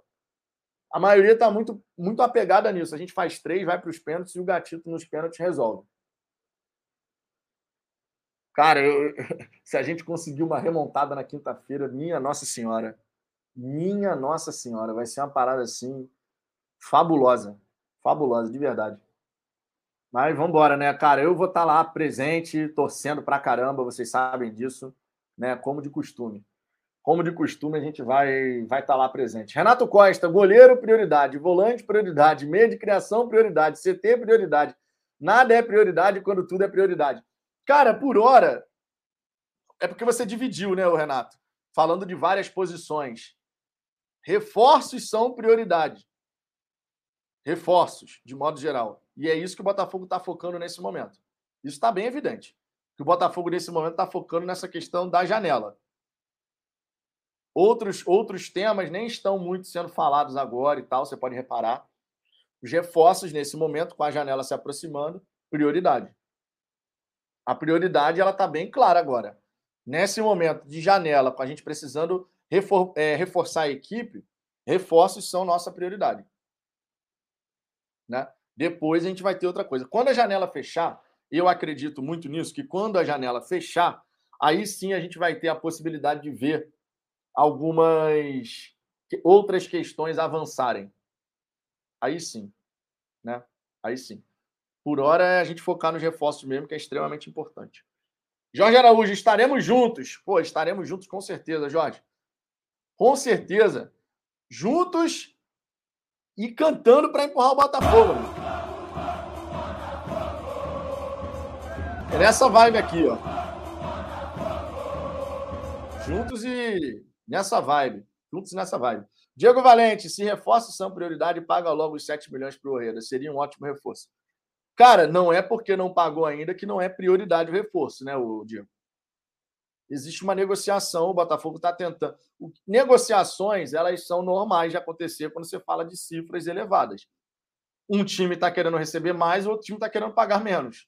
Normal em toda negociação. O que não pode é a gente começar a ver a coisa se arrastar. Aí começa a ficar arrastado o negócio. E, e não resolve nunca. E o tempo vai passando. Aí realmente fica complicado. Mas fora isso, fora isso, é a gente vai negociar, vai propor de um lado, eles vão pedir do outro, vai tentar chegar no denominador comum. O que a gente sabe é que o jogador já deu o ok. O que a gente sabe é isso. O que foi falado, inclusive, é que, o que os representantes do, do Orreda viriam ao Brasil essa semana, né? Para poder sacramentar toda a questão. Quando dessa semana, ninguém sabe. Mas o que foi falado foi isso. O que foi falado foi isso. Rodolfo Lopes, Botafogo 2 a 0 no primeiro tempo, faremos o terceiro no início. Aqui eu já tinha, tinha lido a mensagem do gatito que pega, pega tudo. O Rafael Dezé, paga logo os 7 milhões para o Godoy. Tem até uma hashtag aqui. Deixa eu ver aqui. O Wallace Jorge, boa tarde, fala Fogão. Deixei o like aí pro seu canal. Cara, obrigado. Tamo junto, cara. Obrigado pela moral, pelo prestígio. João Vitor, Tadeu, João Paulo e Bento são os goleiros do futuro presente. O João Paulo do Santos eu acho que agarra muito. Tadeu também, tá? Mas o João Paulo, pô, gosto pra caramba do, do, do goleiro, cara. Realmente é um bom jogador. Cristiano Azevedo, essa contratação do Orreiro tá se arrastando, só valoriza o jogador. Vem outro time e pega. Cara, a gente está falando do Orreiro o quê? Há uma semana? Uma semana, se eu não me engano? que começou esse papo de Orreda, Martim Orreda e tal, não sei o quê. Mas da proposta em si, eu acho que tem menos de uma semana. Então, assim, a, se começar a demorar muito, a gente pode falar de fato que está se arrastando. Nesse momento, não vejo como uma negociação que se arrasta. Eu vejo como conversou com o jogador, teve o ok, ele está a fim de vir, conversou com a equipe, ofereceu um valor, eles colocaram uma exigência de beleza, esse, esse valor eu até aceito, mas só você deu o jogador no último lá para o fim do ano. Botafogo deve estar tá tentando convencer a liberar agora, já que o jogador também está querendo vir. As negociações elas vão né, acontecendo. É o que eu falo. Um lado vai tentar receber mais, o outro vai tentar pagar menos. E vai tentar argumentar com as suas armas para poder convencer o outro time a ceder pelo valor que você está querendo pagar. Eu só espero que a coisa de fato não comece a ficar, pô, já passou duas semanas, três semanas, um mês e a gente continua na mesma ali. É, é papo de você conseguir ir encaixando as pecinhas ali, perceber a negociação, logicamente, né? Se vai conseguir ter essa quebra de do que o outro quer, digamos assim, mas se chegar a uma conclusão de que, cara, não vai ter jeito, aí vai ter que tomar uma decisão. E aí cabe quem está dentro do Botafogo avaliar essa questão, logicamente, né? Quando a negociação, se uma negociação passa a se arrastar, aí, aí fica complicado. Mas eu não diria que nesse momento ela já está se arrastando. Já está assim. Já estamos no momento que a negociação está arrastando. A mesma coisa o Matheus Pereira. Dá para a gente falar que a negociação está se arrastando? O Botafogo fez uma proposta, eles recusaram. O Botafogo fez uma segunda tentativa. A, a priori não saiu nenhuma informação se eles disseram sim ou não, embora perfis aí da, do, no Twitter de jornalistas do lado da Arábia Saudita tenham dito que o, o Al Hilal teria recusado a segunda oferta, a segunda tentativa do Botafogo. Mas por hora não é uma negociação que a gente pode falar está se arrastando. O Botafogo está tentando. Mandou uma proposta, os caras falaram que não. Mandou um outro formato. A gente está aguardando para ver qual vai ser. São negociações que muitas vezes, ainda mais quando as negociações envolvem cifras maiores, gente, é muito normal assim que as negociações não sejam, pô, um, dois dias e acabou. A gente está falando de cifras que você vai ter que desembolsar, pagar, você tem que acordar como é que vai ser forma de pagamento. Se vai pagar agora uma parte, ou vai pagar daqui a três meses, seis meses, nove meses. Se você vai dar uma, uma, um pagamento agora e tem uma bonificação, se o jogador fizer tantos jogos, o clube recebe mais. Tem uma série de questões aí que podem ser colocadas nessa, nessa história, né? SK, se o Botafogo perder o Rei, eu cancelo meu sócio torcedor. Cara, eu não cancelo meu sócio torcedor, independente de qualquer coisa, e jamais vou falar aqui para um para um torcedor cancelar o seu sócio torcedor. Acho que é um motivo muito muito raso para você cancelar um sócio torcedor, mas obviamente cada um sabe de si. Se o Botafogo perde o Reda, mas contrata um outro jogador tão bom quanto, valeu a pena cancelar um sócio torcedor? Então a gente tem que ter um pouco de calma em relação a isso, né, minha gente? Senão a gente sai tomando as decisões de forma intempestiva. Eu não quero que o Botafogo perca o Reda, claro, ninguém quer. Parece ser um jogador que vai agregar. Mas se acontecer da negociação não avançar, isso é motivo para cancelar o sócio torcedor? Eu vejo que não, mas cada um vai saber de si. Márcio Campos, um lado quer receber mais, outro quer pagar menos, e vem o terceiro e leva o jogador. Depende de quanto pagar, cara. Esse terceiro, se pagar o que o outro time quer assim, de sair, ó, toma aqui o dinheiro, provavelmente vai levar mesmo. É... André Barreto, estão cobrando comprovante de vacinação no estádio? Não. Há muito tempo não. José Luiz, o Palmeiras está tentando De La Cruz para o lugar do Scarpa. Se não conseguirem, vão tirar a Orreda de nós. Cara, isso aí são são rumores rumores de que o Palmeiras de fato quer o Orreda e tal. O Scarpa vai continuar no Palmeiras até o fim do, do ano, tá? O Scarpa, ele vai continuar no Palmeiras até o fim do ano. Então, assim, o Palmeiras não tem uma urgência para contratar um cara para o lugar do, do Scarpa agora porque o Scarpa só sai no fim da temporada. Tem esse detalhe, tá? É, José quiser se arrastando por milhões de dólares e euros está ótimo. Lembro antes quais eram as negociações que se arrastavam no Botafogo. Tem torcedor com saudade do Caio Martins. É, são situações diferentes, né? Mário Peixinho, isso aí mais ou menos não serve. Não, é, o, nosso glorioso de Carlos aqui, essa frase dele é emblemática, né? Essa semana mais ou menos não serve mesmo.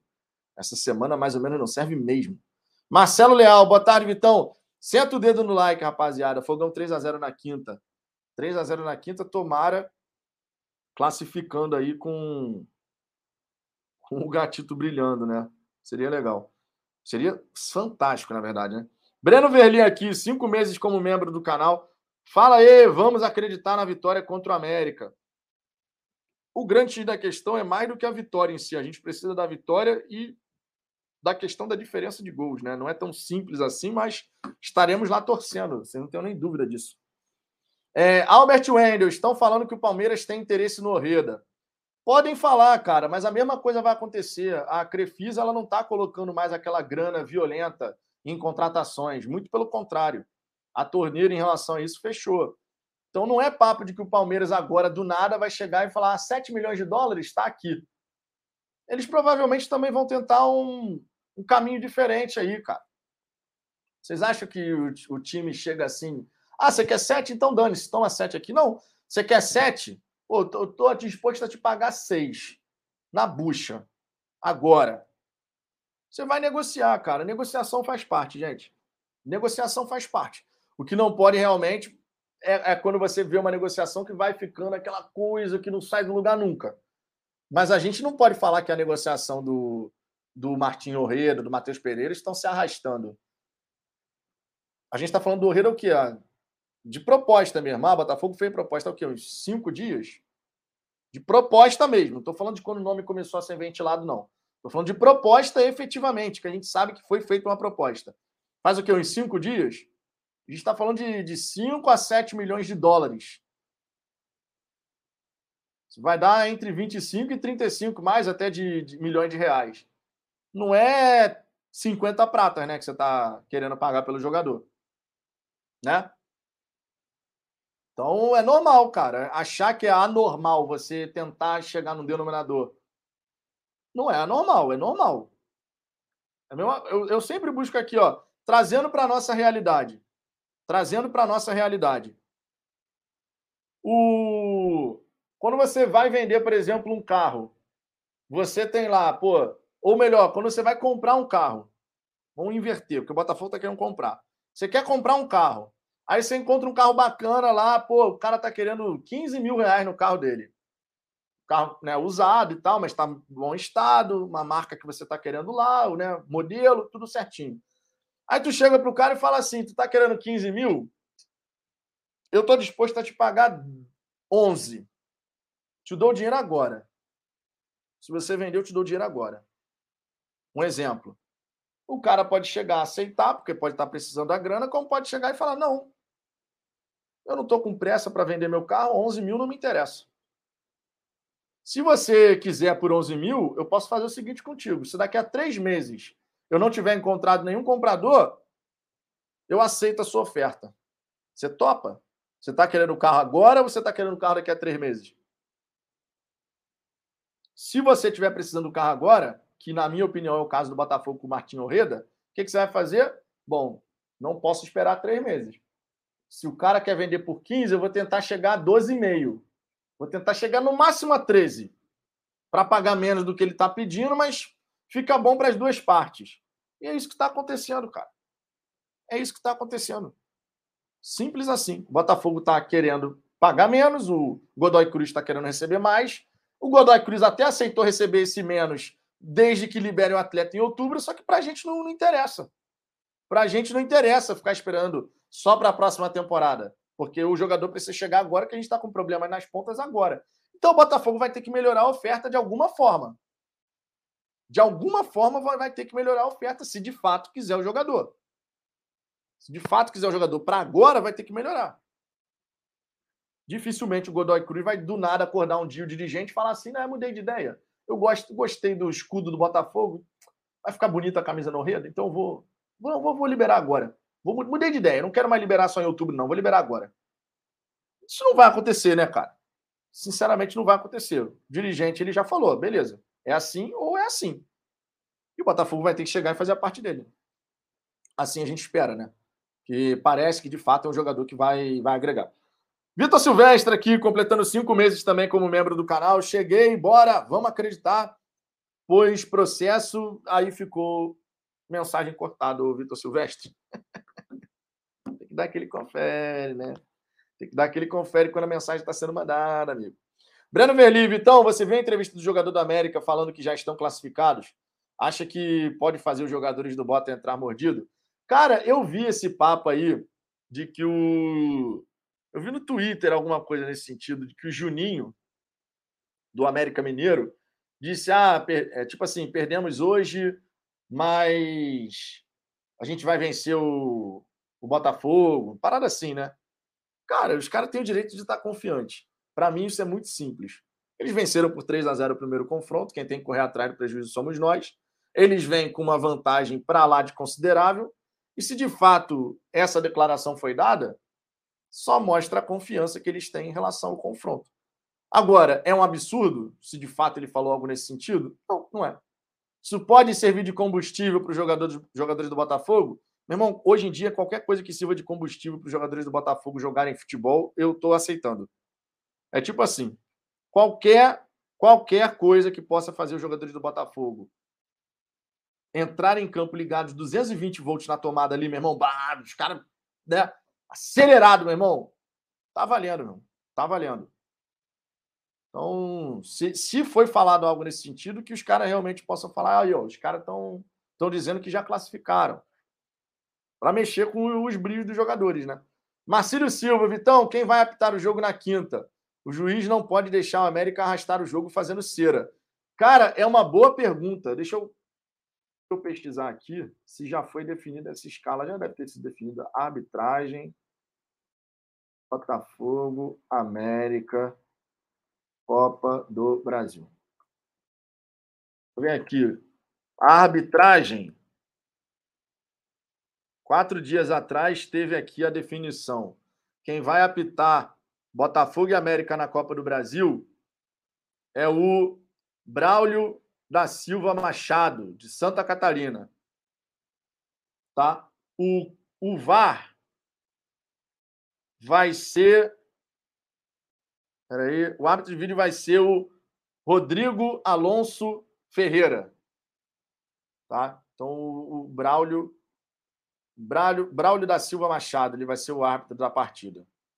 Foi o, se eu não me engano, foi o árbitro que apitou Atlético Mineiro e Flamengo? Não sei. Agora fiquei na dúvida, sinceramente.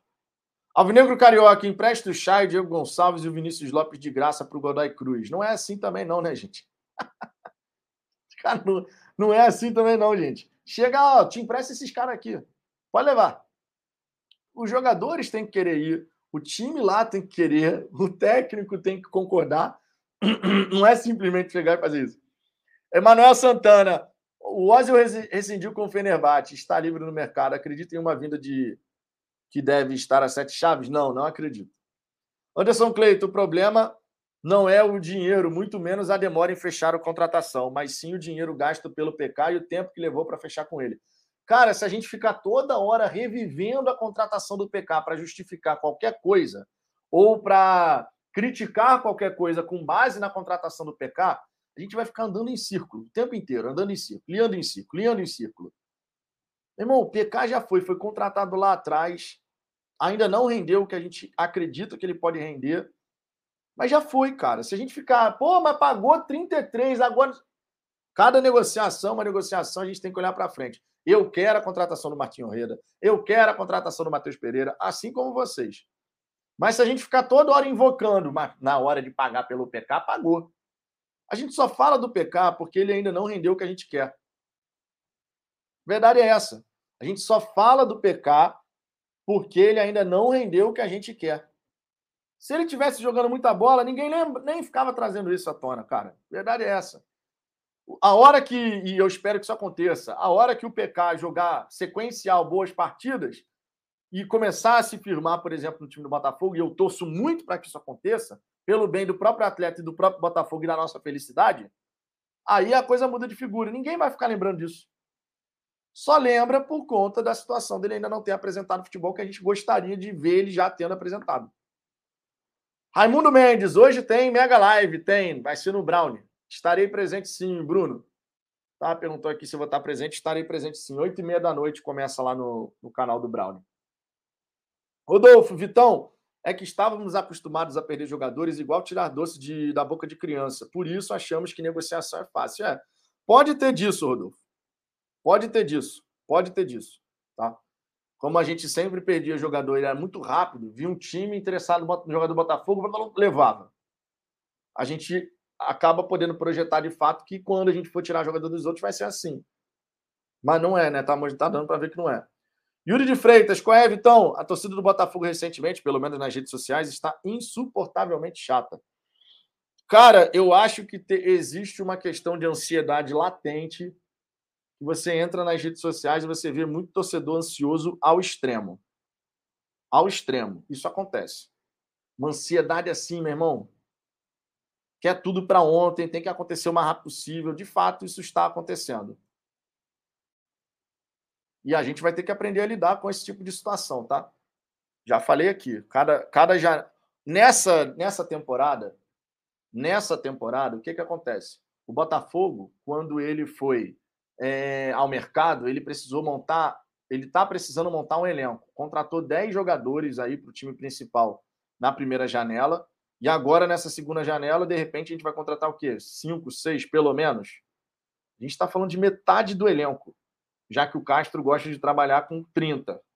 Três goleiros e 27 de linha. A gente está falando da metade de um elenco que o Botafogo está tendo que contratar nessa temporada. Nas próximas temporadas, a tendência é a gente reduzir o número de contratações.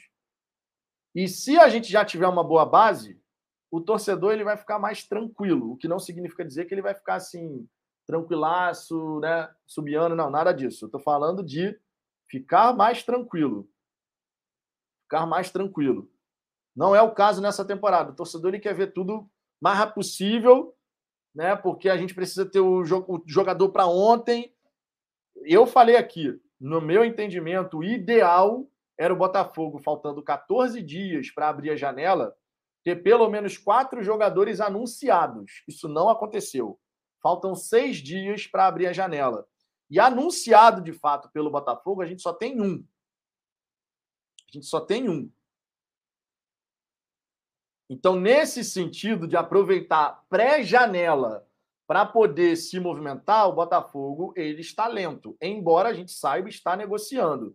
O Carlos Eduardo ele está para ser anunciado, está para assinar e ser anunciado. O Luiz Henrique também está para assinar e ser anunciado. A gente deve ter antes da janela abrir, talvez os quatro jogadores aí anunciados. Mas aí a gente não vai poder, por exemplo, pegar o jogador e colocar contra o Santos, de repente, porque não vai ter tido tempo hábil, talvez, de regularizar. Então, no meu entendimento, a minha opinião como torcedor, a gente perdeu um período valioso pré-janela para poder ter esses caras treinando com o grupo durante uns 10, 10 dias, pelo menos, antes do primeiro jogo, onde de fato os reforços já podem atuar, que é contra o Santos. No meu entendimento, na minha opinião, como torcedor, de fato o Botafogo foi lento e está perdendo esse tempo valioso pré-janela. Vai ter o anúncio do Carlos Eduardo antes da janela, a gente acredita que sim, né? Hoje é dia 12. Vai ter o anúncio do Luiz Henrique antes da janela, mas será que eles estarão aptos a jogar contra o Santos? Difícil imaginar. Acho mais plausível pensar no Atlético Paranaense. Ou depois. Agora, o que não pode é o tempo passar, a gente vai deixando para o final da janela. Isso realmente seria um equívoco assim absurdo, porque a gente tem jogos importantíssimos aí pela frente, né, no Campeonato Brasileiro. Almanac Botafoguense aqui presente na, na resenha. Vitor! Tamo junto, Almanac. Mário Peixinho, é verdade, Paulo Braga Júnior, deixa eu ver o que, o Paulo Braga falou. Primeira janela foi feita às pressas, sim. Primeira janela a gente acabou muito por conta do momento em que a SAF foi assinada, também vale destacar isso, tá? Também tem esse destaque. A SAF foi assinada para o fim de março. A janela, se eu não me engano, ela se encerrava no dia 12 de abril, se eu não me engano. Acho que era dia 12 de abril, dia 10 de abril, alguma coisa assim. Então, de fato, depois que a SAF foi encerrada, aí a gente começou a ter primeiro Sampaio, depois Piazon, e aí vieram os outros. É, mas teve que ser uma coisa meio atropelada. De fato, teve um atropelo ali para poder fazer. Nessa janela, a gente tinha tudo para já ter anunciado mais jogadores, porque a gente já vem trabalhando há mais tempo agora para poder fazer essa janela. Não foi o que aconteceu. Vamos torcer para que os jogadores possam ser anunciados, né? Vamos torcer. Arthur Henrique. Carlos Eduardo foi rebaixado na última temporada e em fim de, e em fim de temporada, apesar de bom jogador, precisa ver em qual momento que ele chegará. É, esse é um ponto importante também. O fato do Al Hilal ter sido rebaixado no Campeonato Árabe não me, não me preocupa em relação ao atleta em si. Né? Belchior Gonçalves. Muitos torcedores pensam que contratar jogador é como estalar os dedos. Não, não é. Não é. Ainda mais quando envolvem cifras altas. Não é como estalar os dedos. Mas, de fato, existe uma coisa de.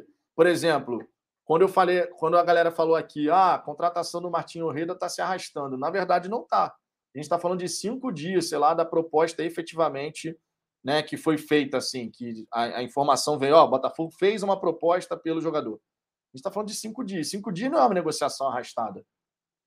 Não dá para falar que cinco dias a negociação está se arrastando. Né?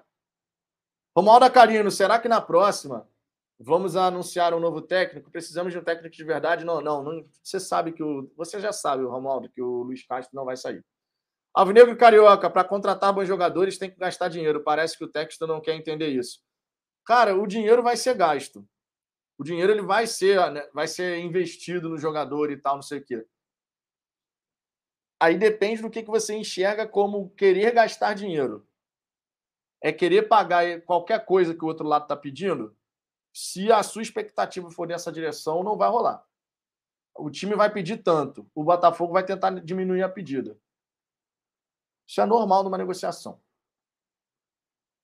Isso, na minha opinião, é absolutamente normal numa negociação. O time pede tanto, fala, não, só vendo por tanto. Você vai tentar, de alguma maneira, reduzir isso.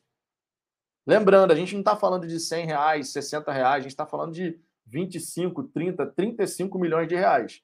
É dinheiro, gente é dinheiro, tá? Hermes Vieira, parece que sem dinheiro antes era mais fácil contratar. Óbvio que era mais fácil. O Botafogo só ia atrás de jogador que ninguém quer. Não tem nenhuma novidade nisso, Hermes. Mas antes era mais fácil contratar. O Botafogo só ia atrás de Luiz Otávio, Barrandegui, Cascardo. Quem é que queria esses jogadores? Então era mais fácil mesmo. Tu não precisava pagar transferência para ninguém Tu chegava no empresário, chegava no jogador, ó, oh, eu quero contratar você. Os caras não tinham proposta chovendo, não tinha outros times interessados. Então era mais fácil mesmo. O problema era o nível das, das contratações, né? O problema era esse. O nível das contratações. Mas que era mais fácil. Sem sombra de dúvida que era. José quiser, o Twitter está a maior confusão. Bolsa caindo, as ações por esconderem robôs e os algoritmos desses bots é para produzir também odds extremos. Ah, o Twitter é uma rede social meio complicadinha, assim, de vez em quando. Walter Santos, hoje tu tá passando pano demais, meu irmão. Defenda aí teus interesses. Walter, sinceramente não sei do que, que você está falando. Defenda aí seus interesses. Que interesses que eu tenho em ficar emitir a minha opinião e você discorda da opinião? Ó, já falei aqui, meu irmão. Esse lance de falar de passapano é a crítica mais vazia que existe. Traz os argumentos, traz seus pontos contrários aqui, que eu leio, não tem problema nenhum. Eu estou passando pano por quê? Porque eu estou falando que negociações elas são assim mesmo. De um lado, tentar pedir mais e do outro querer pagar menos. E aí eu estou passando pano. Constatar o óbvio é passar pano. Então tá bom. Se constatar o óbvio é passar pano, então eu estou passando pano. Problema nenhum. Agora, o papo de defenda aí teus interesses. Que interesse eu tenho em fazer algo nesse sentido? Né? Argumento vazio, né, Walter? Aprende a argumentar, volta aí, escreve sua mensagem, a gente troca uma ideia. Porque simplesmente escrever passando pano, não tem argumento nenhum. Breno Verli, antes era só Tirriça, eu não sei o que, que é isso, tirriça, sinceramente. Deve ser um tirriça. Isso daí é nova para mim. O que, que é tirriça? Tirriça, sei lá, meu irmão, o que é tirriça. Deve ter escrito errado. Sei lá. Alvinegro Carioca, dependendo do jogador, vale a pena investir o valor da multa. Sim, dependendo do jogador, sim. Sérgio Luiz, Botafogo precisa de um meia criativo e atacante. Botafogo precisa de pontas, precisa de um meia criativo. Né? Botafogo precisa disso tudo, cara. O Luiz Henrique é ponta, tá chegando com reforço para ser ponta. O Carlos Eduardo é meia. O Massal, lateral esquerda. A gente já tem três posições, pelo menos, aí, com jogadores reforçando, né? Ivan Olinto, Luiz Castro não tem culpa por esses desastres, não tem jogadores, time mesclado. Cara, falando aqui do mesclado da Série B sub-23, não tem infraestrutura decente. O Luiz Castro ele tem responsabilidade, assim como os jogadores também têm. Eu não entro nessa de falar que o treinador não tem responsabilidade de nada que está acontecendo. É uma moeda, e desse, nessa moeda tem dois lados. De um lado, jogadores, do outro lado, treinador e comissão técnica. Um grupo de trabalho, gente. É um grupo de trabalho. Entendeu? É um grupo de trabalho. Gustavo Henrique aqui mandando um superchat. Obrigado, Gustavo. Tamo junto. Um salve aí pro, pro Gustavão. Membro aqui do canal, inclusive. Marcelo Moraes, ele quis dizer que vocês todos criticavam treinadores anteriores a essa altura do campeonato e com o nível do trabalho. Tem paciência com o português, só pelo fato de ser gringo.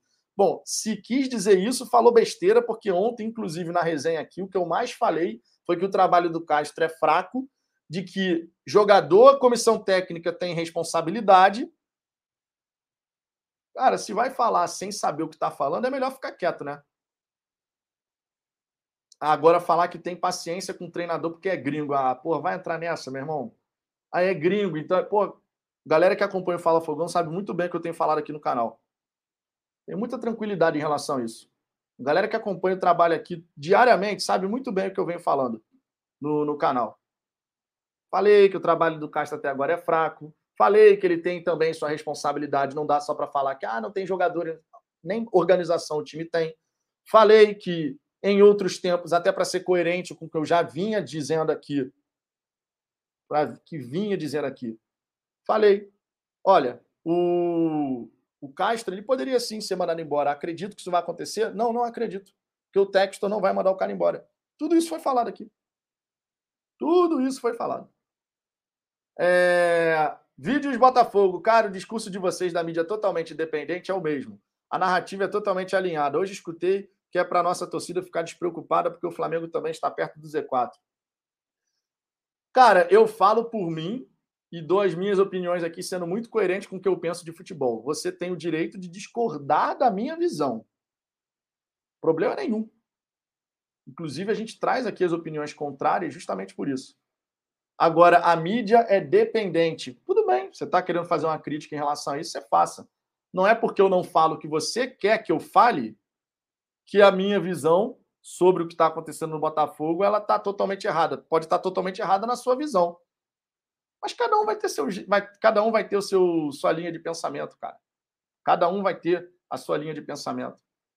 Agora, quando não falo que o outro quer escutar, aí a gente vai para uma outra parada, meu irmão eu tenho que chegar aqui, eu tenho que falar meia dúzia de palavrão, falar não sei o quê, xingar todo mundo, pedir a cabeça de geral. É o que o Ricardo fala. Galera, a galera que vai nessa linha quer ver o sangue, né? Modo de falar.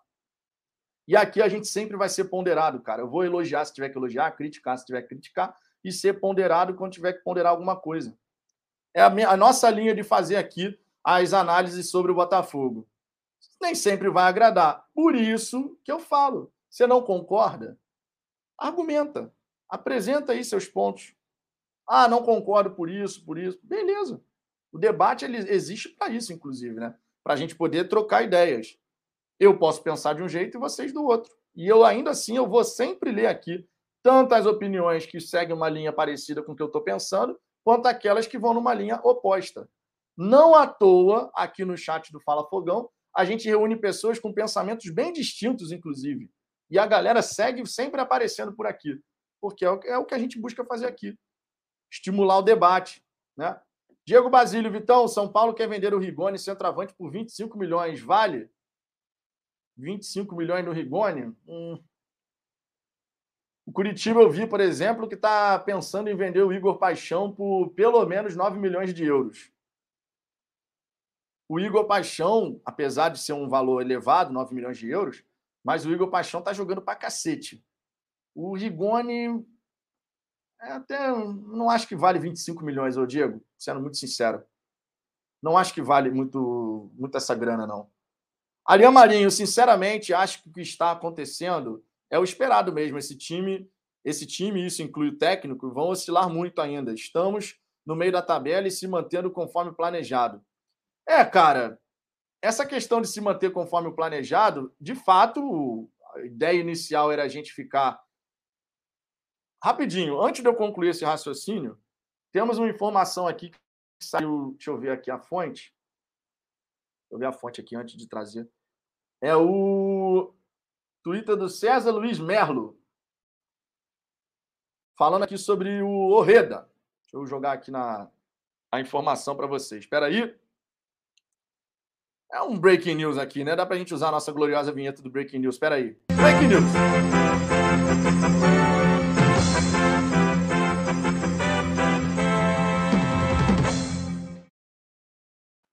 Ó, Godoy Cruz quer melhora na forma de pagamento e nos prazos para vender Martim Orreda ao Botafogo. A negociação para contratar o atacante Martim Orreda segue em andamento, contudo, o Godoy Cruz não vai liberar facilmente para o Botafogo. De acordo com o jornalista César Luiz Merlo, o clube argentino quer melhores condições na forma de pagamento. A ideia do Godoy Cruz é reduzir o prazo para pagamento de 4 milhões de dólares por 80% dos direitos econômicos. Martim Orreda já gostou da proposta do Botafogo e aceita se transferir para o clube. Então, ó, mais uma informação agora sobre essa negociação. É papo de chegar nesse entendimento de prazo e forma de pagamento, então. E estão falando em 4 milhões de dólares, não é nem 5, 4 milhões de dólares é a questão de alinhar. Agora é uma questão do Botafogo realmente mostrar que de fato está afim de, de trazer o cara. Essa informação aqui, ela ajuda a gente a entender o que está acontecendo, né? Prazo e forma de pagamento, ou seja, de repente o Botafogo estava querendo esticar mais, alongar esse prazo de pagamento e o Godoy Cruz está querendo receber a fatia maior do bolo agora, o que é normal também, né? é papo do Botafogo chegar e mostrar que está afim de realmente trazer o jogador. 4 milhões de dólares está bem abaixo, inclusive, né? Dos 7 que estavam sendo falados, são 3 milhões de dólares a menos. Uma diferença boa aí, né? Isso aí ajuda a gente a entender o que está rolando. É... O Rafael Dezé dizendo que me marcou no Twitter aqui agora. Peraí. Deixa eu ver aqui o que, que o Rafael colocou. Rafael Dezé. Aqui, ó, essa, essa informação mesmo aqui do, do César Luiz Merlo, né, que acabou de entrar aqui também no, no Fogão Net. Obrigado, Rafael. Obrigado a galera aí que avisou também. 4 milhões de dólares por 80%, hein? Pô, é, tá bom, cara. Tá bom, sinceramente. Estavam falando em 7 inicialmente. Eles queriam até 7. Parece que agora já tem um, uma mudança de pensamento. Ivan Olinto, se quando vierem os jogadores na segunda janela, o time continuar nessa inércia técnica, ainda podemos pensar em mudanças da comissão técnica. Cara, o torcedor ele tem o direito de pensar em mudança da comissão técnica a hora que ele quiser. Não tem problema nenhum. Não tem problema nenhum. Eu só não acho que o John Textor vai demitir o Castro enquanto ele não cumprir as promessas que ele fez para o próprio Castro de reforços de um time, de estrutura. Eu não acho que o Castro vai sair enquanto o John Textor não oferecer para ele todas as condições. O próprio. E eu não falo da minha cabeça, não, tá? O John Textor mesmo falou. Como é que eu vou pensar em demitir o cara se nem o time eu dei para ele? Palavras do Textor. Ninguém está inventando isso. Foi uma declaração do próprio Textor. Entendeu? É, vídeos Botafogo, mídia totalmente independente, narrativa totalmente alinhada, com todo respeito, não dá para assistir nenhum canal da mídia independente. Contudo, você está aqui. Vai entender, né? Se você acha que a mídia é dependente, você tem o direito de não assistir ninguém, mas contudo, você está aqui. Ficou meio controverso isso, né? Mas tudo bem. o cara apareceu aqui só para falar mal e aí vaza. Então tá bom, ué. Tá valendo também. Rafael Galdino, deixa o dislike, inclusive. Já que você não gosta, você pode deixar o dislike. É importante também. Já falei, críticas e elogios fazem parte da vida. Você quer querendo criticar o trabalho aqui? Beleza, cara, não tem problema. Eu vou levar numa boa. Tu não faltou com respeito, não me xingou, então tá valendo. Críticas e elogios fazem parte. Miguel Orives, pode dar os melhores jogadores, o técnico é ruim mesmo. É, cara, a gente vai ter que aguardar e esperar para ver se ele consegue dar uma organização para o time. Essa é a grande verdade. Márcio Campos, Rodrigo Pimpão foi dispensado do Remo, tem vaga? Não, não tem vaga não, cara. Essa daí, sinceramente, não dá. O Renato Costa pediu, ficou meio solto essa aqui, Renato. O Valmir Santos, Vitão, 80%, sim, 4 milhões de dólares, 80% é, um, um percentual bem elevado do jogador e, honestamente, acredito que vale a pena. Tá? O, o Orreda, pelo que a gente já pôde acompanhar, ele me parece ser um cara que vai agregar muito. O que ele jogou, por exemplo, contra o River Plate no Campeonato Argentino, realmente foi muito bem, não só pelo gol e pela assistência, mas um cara ali que é sempre uma alternativa interessante para você acionar. Só jogou no futebol argentino até agora, né? Mas assim, vai ter que se adaptar, vai ter que se adaptar aqui no, no futebol brasileiro, mas isso é normal, cara. Bom, o bom jogador, por mais que possa demorar um pouquinho para se adaptar, ele acaba conseguindo. Eu lembro, por exemplo, que o Conca, ele não começou no futebol brasileiro jogando tudo que ele veio jogar depois. Ele começou oscilando, não sei o quê, porque estava passando por um período de adaptação. Tem jogador que chega e não sente nada. Tem jogador que chega e pô, joga pra cacete logo de saída. Né? Tem muito jogador que passa por isso. O jogador chega e joga pra caramba. Outros não. Outros jogadores, eles vão chegar, vão precisar passar de um período de adaptação e tudo mais, né? Tomara que o Orreda vindo, de fato, seja, né? É, de fato, seja um cara que chegue e se adapte o mais rápido possível. Clóvis Bernardes, boa tarde. Ontem o Gui Cardoso e a Rádio Botafogo trouxeram uma. Não, o Gui Cardoso da Rádio Botafogo trouxe uma análise detalhada do Luiz Castro. Dez anos como auxiliar técnico do Porto e um quinto lugar na. Como é que é? Copa do Emir, como melhor campanha da carreira, é uma bizarrice. Cara, na verdade, não. Luiz Castro ele ficou 10 anos como coordenador da base do, do Porto, foi campeão pelo Porto B, foi campeão no Shakhtar, foi campeão no Aldo Rail. Foi vice-campeão da Copa do, do, do, Campeonato Nacional do Catar, mas aí nem conta muito, sinceramente, só tem dois times. E na Ucrânia, né, semifinalista de Europa League e tal.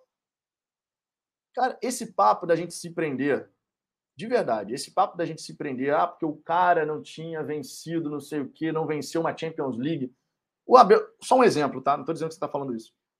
O Abel Ferreira, quando chegou ao Brasil, não tinha vencido nada, gente começou oscilando com dificuldade e hoje em dia você fala quem qual, quem vai falar mal do Abel Ferreira hoje em dia?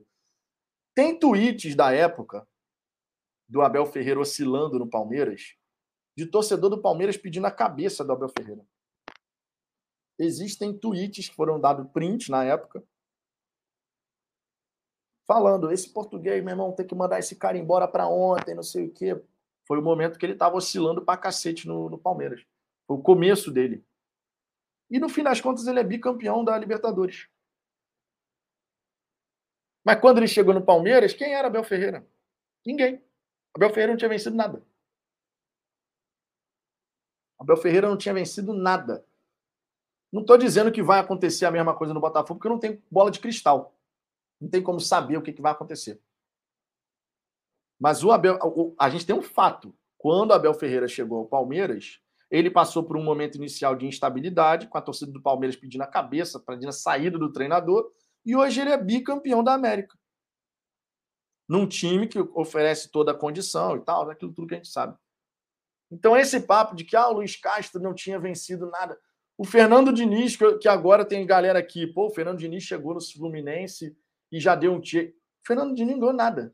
O Fernando Diniz ganhou Copa Paulista. E, no entanto, pelo trabalho que ele está fazendo no Fluminense agora, ele está sendo elogiado, como já foi em outras oportunidades, mas acabou não levando nada. Mas o Fernando Diniz ganhou o quê? Como treinador? Não ganhou nada.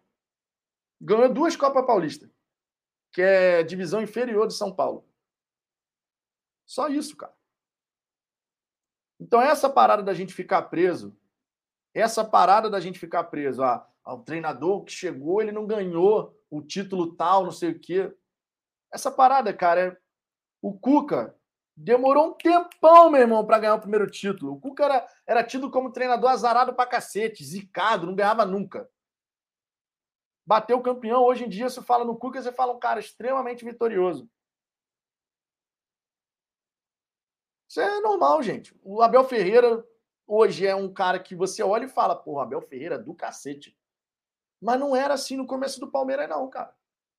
Isso significa dizer, assim como aconteceu no Palmeiras, o Luiz Castro está sendo criticado de forma justa no momento. As, as críticas são justas. O trabalho até aqui é fraco. O Abel conseguiu dar um jeito lá no Palmeiras. Conseguiu encaixar um jeito e foi. O Luiz Castro ainda não. Vou torcer muito para acontecer, porque, repito, o Luiz Castro não será demitido. A verdade é essa: o Luiz Castro não será demitido. Então, eu, como torcedor, vou torcer muito para que ele consiga chegar e fazer o time Botafogo jogar. Essa é a grande verdade, cara. Jogo a jogo, a minha única expectativa é pelo menos ver um time organizado. Pelo menos. Só isso. João Vitor, o Abel também tem melhores peças e só vive perdendo agora. Cara, o Palmeiras está três jogos sem, sem vitória no brasileiro. Tu falar que o cara só vive perdendo agora é brincadeira, né? O Palmeiras está três jogos sem vencer no, no Campeonato Brasileiro. Não dá para falar que o Palmeiras só vive perdendo, né? Agora, até o Palmeiras pode passar pela oscilação, sem sombra de dúvida. Mário Peixinho, é verdade, o Cuca demorou a vingar, mas foi o técnico que me trouxe de volta para os estádios. Era, era bom de ver o time do Cuca jogar, né? 2007, por exemplo, a gente tem memória de 2007 que é sensacional. O time jogava muita bola.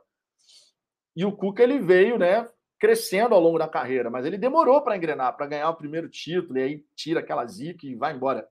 Fernando Diniz também, na minha opinião, o Fernando Diniz, quando bater campeão pela primeira vez, e eu espero que não seja no Fluminense, mas quando bater campeão pela primeira vez, provavelmente ele vai embora, cara, porque os times do Fernando Diniz, eles têm aquele jeito de jogar que a gente sabe que é do Fernando Diniz.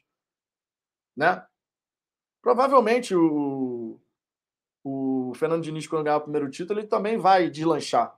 Porque é um cara que busca fazer o, o time dele jogar bola. Ainda não bateu campeão, porque normalmente no meio do caminho os trabalhos do Fernando Diniz acabam degringolando e tal. Mas é um cara que sabe colocar o time para jogar daquele jeito que ele quer. Né? Rony Araújo, o técnico do Corinthians é português, tem elenco velho e está em três competições em grande, tem grandes chances. Sim, está fazendo um bom trabalho por lá. O Luiz Castro, que poderia ser, inclusive, o técnico do Corinthians, né? E dá para falar que estaria acontecendo a mesma coisa que está acontecendo aqui? Não dá. Não dá. Porque são realidades diferentes, são lugares diferentes, com pessoas diferentes. É, Eduardo Maia, mano, é incrível. Falam que o currículo do Castro é irrelevante e o sujeito fala do técnico do Palmeiras. A questão é: o currículo do Castro não é bom. O Castro não é Abel nem Klopp. O Eduardo, quando alguém fala de um cenário em que o treinador não tem títulos relevantes, mesmo que o Castro tenha vencido pelo Porto B, pelo, pelo Shakhtar e pelo Aldo Rail, a gente traz um cenário de um treinador também português que chegou ao Brasil e que não tinha a fama que tem hoje. Acho que todo mundo concorda que quando o Abel chegou, ele não tinha a fama que ele tem hoje. Quem era Abel Ferreira quando chegou ao Brasil? Ninguém sabia. Então, o cenário de um treinador português chegando ao Brasil sob olhar de desconfiança, ele é parecido. O cenário que o Abel pegou no começo, em relação a críticas, ele também é parecido. O Abel depois ele virou a chave. E aí hoje ele é o Abel que todo mundo elogia, merecidamente o Castro ele vai ter que virar essa chave. E eu espero que ele consiga. Para nossa felicidade. Eu já disse, cansei de falar aqui, eu quero é ser feliz. Então, para nossa felicidade, eu espero que ele também consiga virar essa chave. Assim como Abel virou a chave. Hoje é fácil você falar bem do Abel Ferreira. Pergunta para a torcida do Palmeiras no começo dele se era a mesma coisa. Se a, as, os elogios que acontecem hoje aconteciam naquele começo. Não acontecia. Então, os cenários têm semelhanças, embora sejam diferentes em alguns aspectos. É só isso. Ninguém está dizendo que o Castro é o Abel Ferreira. Basta também prestar atenção no que está sendo falado. Basta prestar atenção. Tá? O Eduardo fala aqui, então por que você não usa os exemplos dos vários portugueses que não tiveram sucesso? Cara, a gente, você quer falar de português que não teve sucesso? O Gesualdo Ferreira no Santos, que veio e não teve sucesso. Tem exemplos, cara. Eu não estou querendo cravar aqui, que acabei de falar. O Castro vai conseguir fazer a mesma coisa com o Abel? Não sei. Torço para que sim, para eu ser feliz. E eu acredito que você também torce para você ser feliz. É isso, cara. É isso. Vocês têm que saber separar uma coisa da outra, cara. Eu quero ver o Botafogo vitorioso igual vocês. Exatamente igual vocês. Exatamente. E eu falo aqui, o trabalho dele é fraco, só que ele não vai ser demitido, cara. Ele não vai ser demitido. Adianta, então, eu ficar descendo a lenha, marretando o cara toda a live? Não adianta. Não adianta eu ficar marretando o cara toda a live. Eu teço as minhas críticas, eu falo que eu quero ver pelo menos um time organizado, que hoje a gente não é. E é isso, cara. E é isso. Entendeu? É isso. Agora o Eduardo fala: o currículo do Castro é irrelevante. O do Abel Ferreira também era. A única comparação é essa. A única comparação é essa. Só que você não quer admitir. Você não quer admitir. A única comparação é essa. Quando chegou, quando o Abel chegou, o currículo dele era irrelevante. Só que ele conseguiu virar a chave. O que eu estou falando é que eu espero que o Castro também consiga virar a chave. Porque se ele conseguir virar a chave, a gente vai ser feliz. É só isso, cara. Para para prestar atenção no que eu estou falando, porque a gente não, a gente está querendo a mesma coisa. A gente está querendo o Botafogo vencendo, o Botafogo forte. Só que tem que parar para prestar atenção no que eu estou falando. O currículo do técnico do Palmeiras quando ele chegou ao Brasil também era irrelevante do ponto de vista da torcida do Palmeiras. Só que ele virou a chave e a gente, eu torço para que o Luiz Castro faça isso também.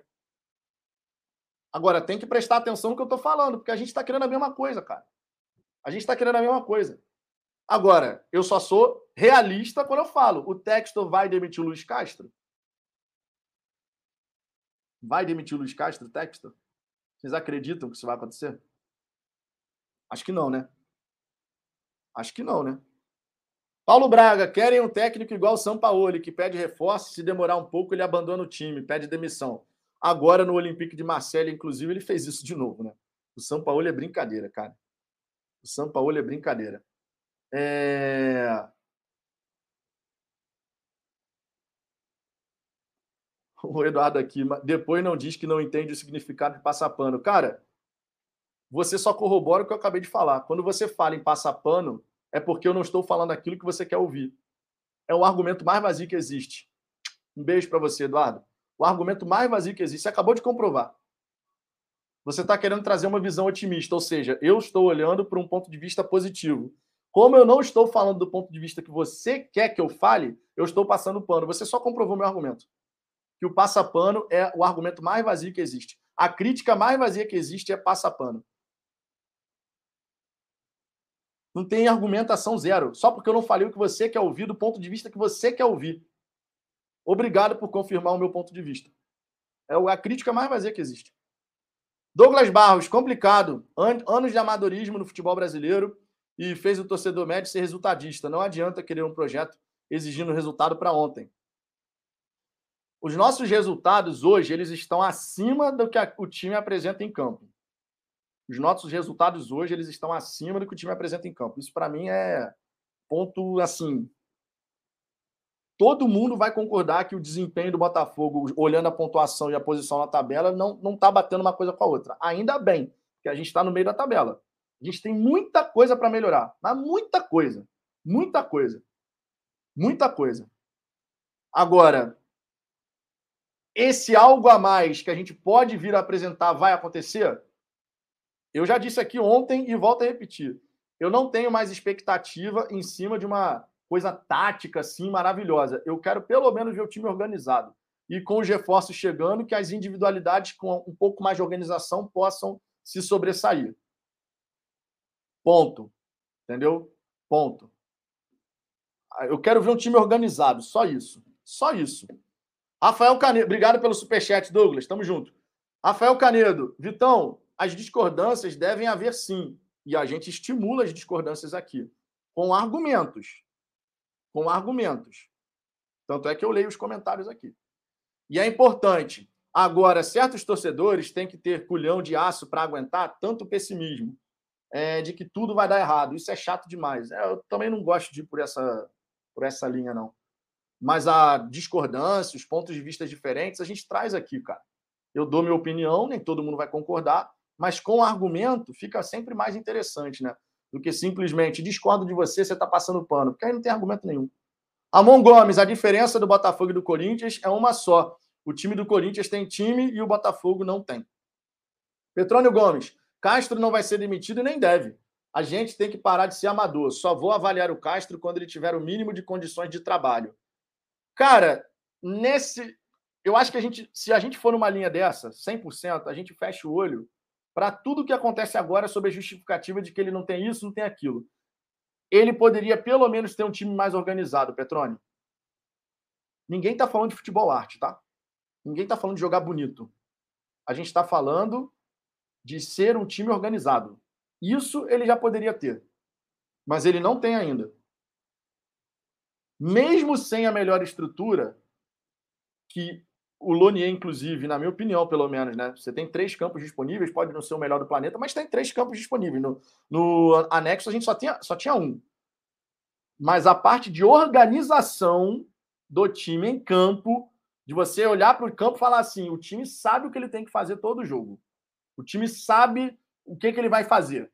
A gente não consegue enxergar isso.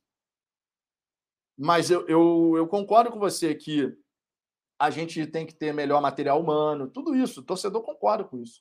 Mas a parte de organização, não dá para a gente simplesmente fechar o olho e achar que não dava para ter um time mais organizado, porque era possível ter um time mais organizado depois de 19 partidas. E mais uma vez eu falo, não estou falando de jogar bonito, estou falando de ser organizado, de ter uma estrutura ali onde o time sabe o que tem que fazer em todos os jogos. É disso que eu estou falando. Isso era possível a gente ver ser apresentado. Clóvis Bernardes, não é algo a mais, Vitor, é competir. Não estou falando em campeonato. Esquece que estamos no meio da tabela. Estamos com 21 pontos apanhando do Havaí América.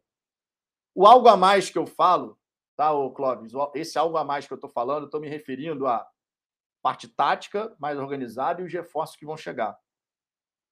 Porém, com o time que a gente jogou, falei isso aqui ontem, com o time que a gente jogou, por exemplo, contra o Cuiabá, a gente poderia ter batido de frente, nem isso a gente fez. Então, as críticas são justas. As críticas são justas. Entendeu? É... Rony Araújo, diz aí, Fogão, quantas vezes ele repetiu o time, seja por lesões ou cartões ou contratações? Independente disso, Rony, eu entendo tudo isso. Eu estou falando de organização da equipe como um todo. Da gente ter um sistema onde as peças entram e a gente consegue enxergar que o time sabe o que tem que fazer. Se a gente começar a simplesmente ignorar as responsabilidades que a comissão técnica tem, tudo se justifica. Tudo se justifica. Ah, mas o fulano estava suspenso, então por isso o sistema defensivo não funcionou. Ah, não, mas o cara se machucou, por isso a gente não conseguiu competir contra o Cuiabá. São responsabilidades que ambos os lados têm, gente. Não dá para fechar o olho nem para um lado nem para o outro. Tá? Nem para um lado nem para o outro. São responsabilidades de ambas as partes. Os jogadores têm suas responsabilidades, assim como o treinador e a comissão técnica também. Entendeu? Assim como. Ivan Olinto, o Botafogo está devagar demais, vai perder o Orreda para o Palmeiras, caso não contrate o De La Cruz para o lugar do Scarpa. O Palmeiras não tem essa pressa desvairada para contratar jogador para o lugar do Scarpa. Esse é um ponto importante para todo mundo saber. O Scarpa assinou um pré-contrato, só sai no fim do ano. O Scarpa é jogador do Palmeiras, é titular absoluto do Palmeiras e assim seguirá até o fim do ano. Aí depois ele vai lá para o Nottingham Forest, lá da Inglaterra. Mas não tem, vocês não, não achem que o Palmeiras tem uma pressa desvairada de chegar e vou contratar para ontem. É claro, eles podem oferecer algo para contratar? Pode. Qualquer time pode, na verdade. Enquanto o jogador não for nosso, qualquer time pode chegar a atravessar a negociação. Isso é uma verdade, né? Mas também não, eu não vejo o Palmeiras com aquela pressa assim, meu irmão, tem que agir agora, porque não sei o quê. Não vejo, sinceramente. Mas é claro, qualquer time pode atravessar uma negociação, tá? Desde enquanto o Botafogo não anunciar o atleta. Isso pode acontecer. Não só no caso do Palmeiras, podem ter outros times de olho que queiram o jogador. E aí a gente pode correr o risco de perder sim o atleta se ficar, né, a coisa ficar protelando e tal, não sei o quê. José Lucena, desde quando repetir time é sinônimo de competência? Guardiola e Klopp raramente repetem o time, escalam de acordo com cada duelo é, é, nesse ponto que é, por isso que eu falei, ah, a gente está com desfalques, não sei o quê, mas quando eu falo aqui de organização da parte tática, entra nessa esfera. Mesmo que você não tenha um, um jogador ou outro, Mas taticamente o time sabe o que tem que fazer. Hoje a gente ainda não tem isso. Por isso que eu estou batendo essa tecla. Eu não, eu não gero expectativas elevadíssimas mais em relação à parte tática. O que eu quero ver é pelo menos o time organizado jogo após jogo. Que você olha e fala assim: posicionamento do time tá legal, a movimentação de quando vai para ataque, quando faz a recomposição tá legal. É só isso. Eu não estou com mais expectativa nenhuma na parte tática. Eu só quero o time organizado para que pelo menos as individualidades dos atletas possam aparecer. Se coletivamente a gente não vai ter o fino ali, né, de um entendimento bem aquelas, aquela coisa ajuste fino, né? Se isso não vai ser possível, mas que as individualidades apareçam. O Rogério Marcos, salva Fale Fogão, sobre o embrólio Castro e Abel. O fator estrutura física, divisão de base e contratações positivas são pontos relevantes a considerar. A estrutura do Palmeiras é bem melhor do que a nossa, não dá nem para negar isso, né? Já, já passa daí, né? Infelizmente, a gente está anos-luz atrás das principais equipes do, do futebol brasileiro. Infelizmente. Mas a gente vai ver isso mudar, cara. Não vai ser rápido, mas a gente vai ver isso mudar. Miguel Ourives, você é muito otimista. Parabéns pela atitude. Vamos esperar para ver. Somos sofredores mesmo. Fazer o quê? Cara, não é questão de ser otimista, não. Não é questão de ser muito otimista, não, cara. Eu, eu só acho o seguinte. Aí é uma opinião, uma opinião que eu sempre compartilho com vocês aqui. Quando você abre um canal para falar alguma coisa, claro, você vai ter a liberdade de falar aquilo que você entende da situação que você está vendo. Mas é muito importante você ter a responsabilidade de buscar ser o mais racional possível para poder debater as questões. Que você traga os pontos, mesmo que discordantes, para poder debater a questão. Não adianta eu só abrir um canal aqui e sair descendo além de todo mundo. Não adianta. Não vai servir para nada. Não vai nem ser bom para mim nem para vocês. Então não é uma questão de ser otimista, é uma questão de buscar ser o mais racional possível quando eu estou aqui. Quando eu estou aqui, eu tenho que buscar ser racional, não posso agir só na emoção. Né? É só isso. Eu, eu, eu vejo dessa maneira, pelo menos. Né? Questão de responsabilidade. Tá? Olha hoje, pô, Fogão, falando assim, então, pode trocar as peças, mas a tática ficará capenga. Não teremos resultados. Aí você está tocando num ponto interessante, ô Rony. Você está tocando num ponto interessante. E eu vou repetir o que eu falei aqui ontem, inclusive.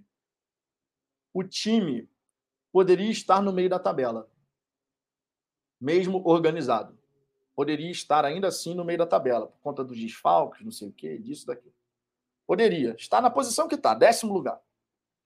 Eu acho que se a gente olhasse para o campo, eu acho que isso estaria acontecendo, tá? Repare que eu estou falando do acho. Então, obviamente, eu não posso falar por todos.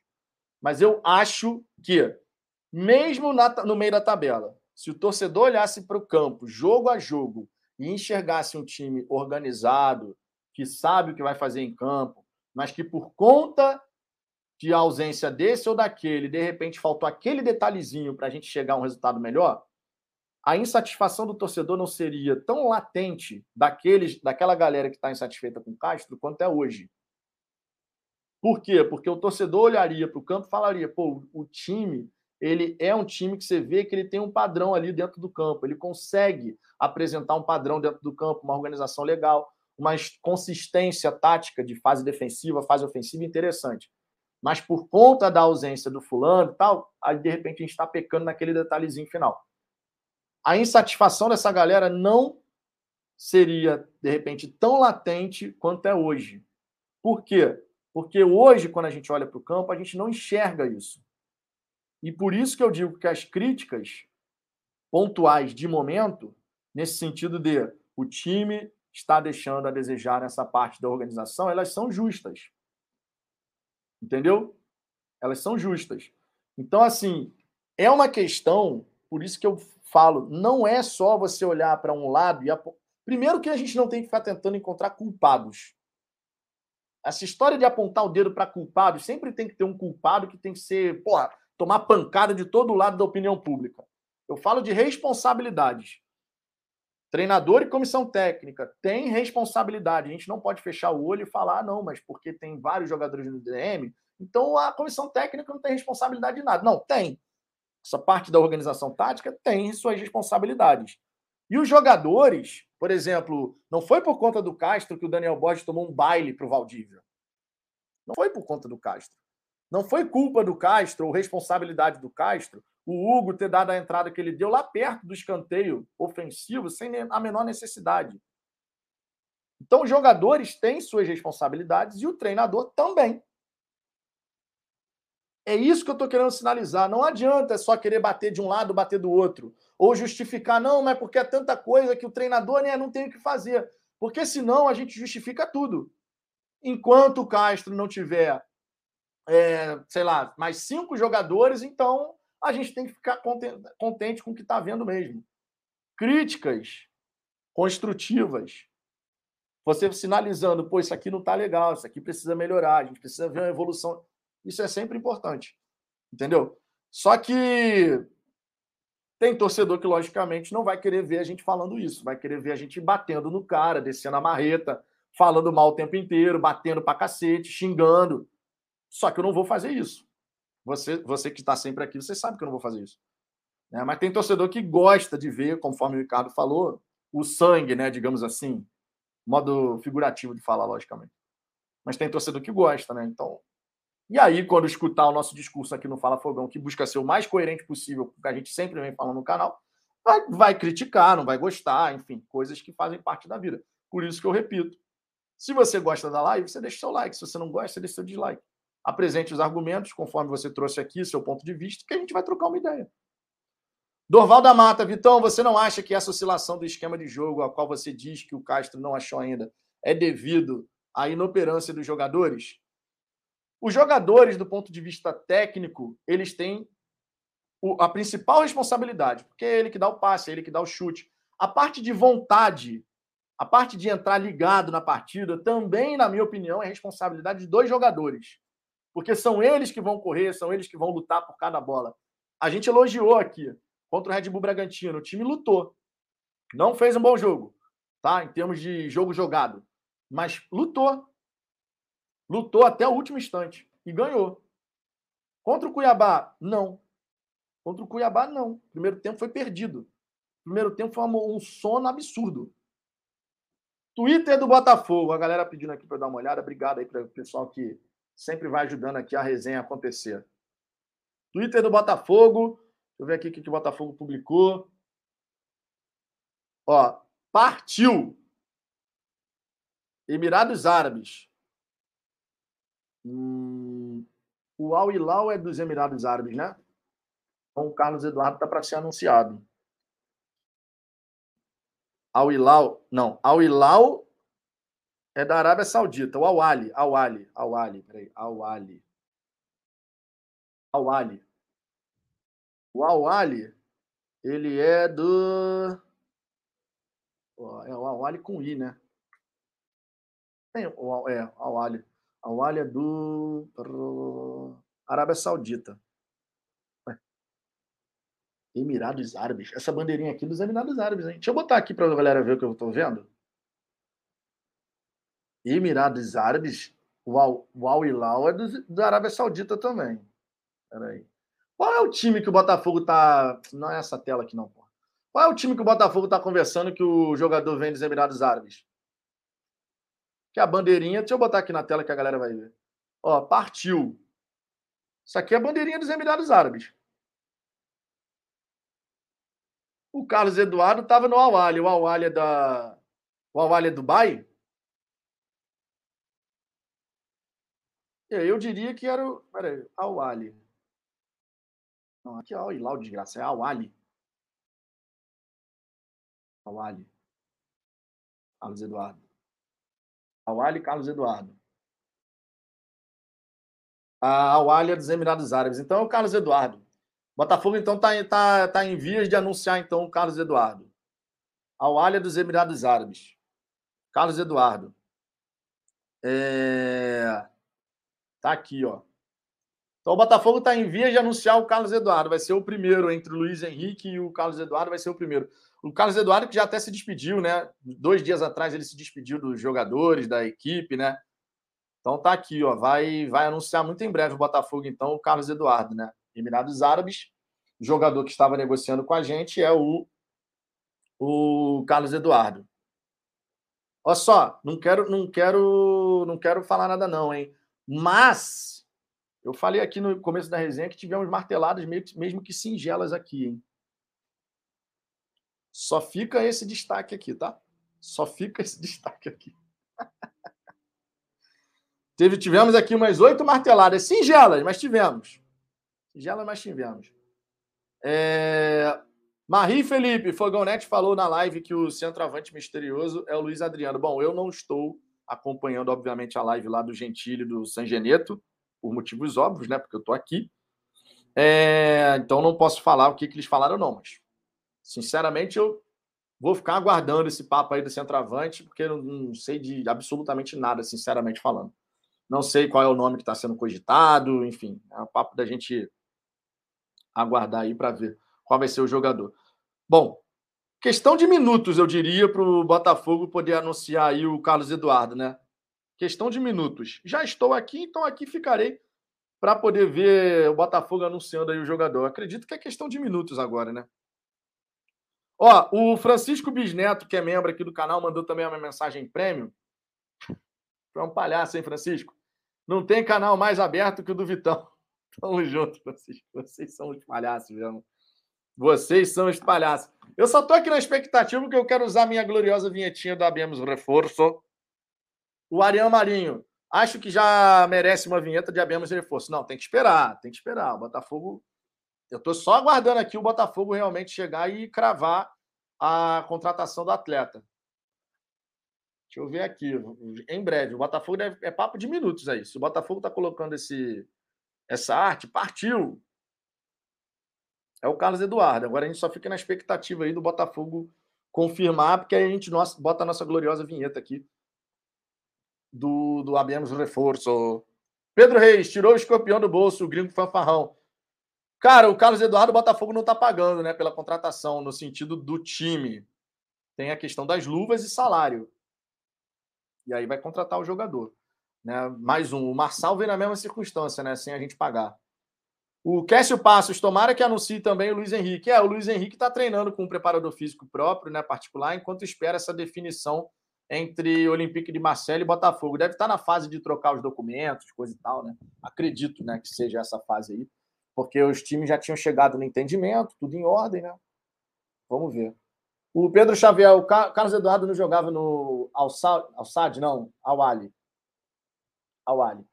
Que inclusive, né, foi foi rebaixado né, no campeonato local lá.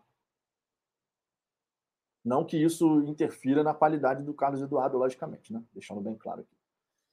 É... Deixa eu ver aqui. Vamos ver se o Botafogo anuncia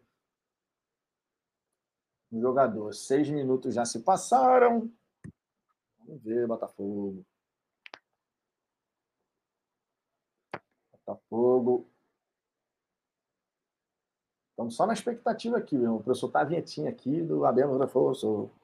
Mário Peixinho, vem o Matheus Pereira, chama o martelo aí, Vitão. A marreta, a britadeira que o homem vem. Será? Tomara, cara. Porra, seria bom demais. Fabiano Ribeiro, o Botafogo desistiu do Michael? Cara, o Botafogo surgiu a informação na primeira janela de que o Botafogo tinha feito uma oferta ao Michael de 31 milhões de, de reais, né?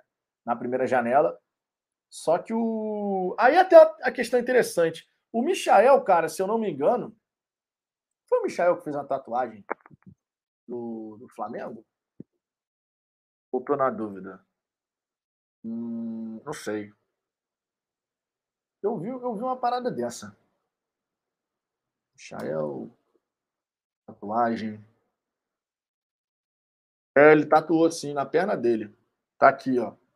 Matéria do lance. Faz tatuagem com o símbolo do Flamengo. Aí, ó. Aí, aí eu pergunto para vocês. Aí eu pergunto para vocês.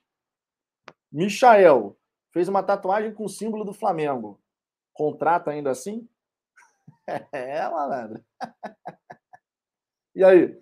Vocês contratariam um jogador que tem o símbolo do Flamengo tatuado no, no, na pele? Essa é uma pergunta, hein? Eu acho, que, eu acho que a maioria diria não. Eu acho que a maioria diria não. Olha lá, ó. Jamais. Michael, não. Esse eu não quero. Flamenguista. Sérgio Luiz, não. É... André Rocha, tem como fazer um campo para nós aí, Vitão, com os novos reforços? Cara, a gente pode fazer isso na resenha da noite. Tá? A gente hoje tem rodada dupla, apesar de ter mega live, a gente vai ter a nossa live aqui mais tarde. E a gente pode, o Ricardo participa também, a gente faz isso para ir visualizando né, como é que ficaria. É, Paulo Braga, Michael Del Mole, Rafael Martins, não. O Dorval da Mata também, não. Mauro César Freitas, o Luiz Henrique, por muito menos, não quiseram, ainda mais o Michael. O SK só, só amputando a perna. Caraca. André Rocha, ok. Frederico Silva, não. Tá com o urubu na perna. É, tá, é isso que eu tô falando, né? Aí. Não, tatuou o símbolo do Flamengo na pele, muda, muda de figura pra galera, porra. Muda de figura. Gatita, merecia um breaking news. É, eu tô aqui esperando Botafogo, né? O Botafogo anuncia logo aí o jogador, porque botou há seis minutos atrás essa publicação, partiu. Acho que mais uns. Ó, ó. Pera aí. Instagram do, do Botafogo. Botafogo publicou agora lá no Twitter. ADM passando para avisar que pintou notificação nova no Instagram do Fogão. Bora lá? Instagram do Botafogo, ó. Deixa eu ver aqui. Botafogo. Ô, oh, cacete. Botafogo. Instagram do Botafogo. Ah, pera aí que eu vou botar aqui na tela. Abre meu Instagram aqui. É, amigo, tem reforço anunciado, abemos reforço. Pera aí, pera aí. Botafogo foi lá no Instagram.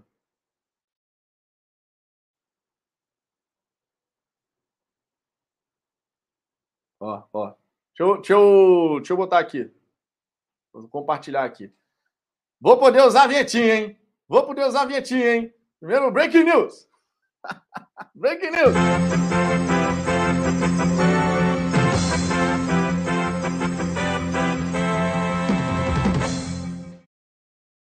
Vou jogar aqui na tela, que o Botafogo botou um vídeo aqui no, no Instagram. Deixa eu botar aqui na tela para a galera ver. Carrega aí, minha gente. Aí. Ó, deixa eu compartilhar a tela com vocês aqui. Temos o vídeo, vídeo publicado pelo Botafogo. Agora vai. Aqui, ó.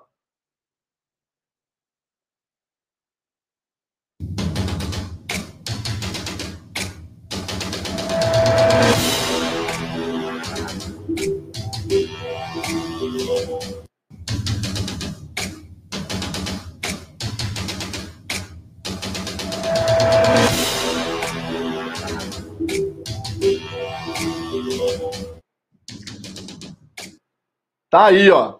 Videozinho curto, né? Videozinho bem tranquilo. Botafogo seguindo o Carlos Eduardo nas redes sociais, né?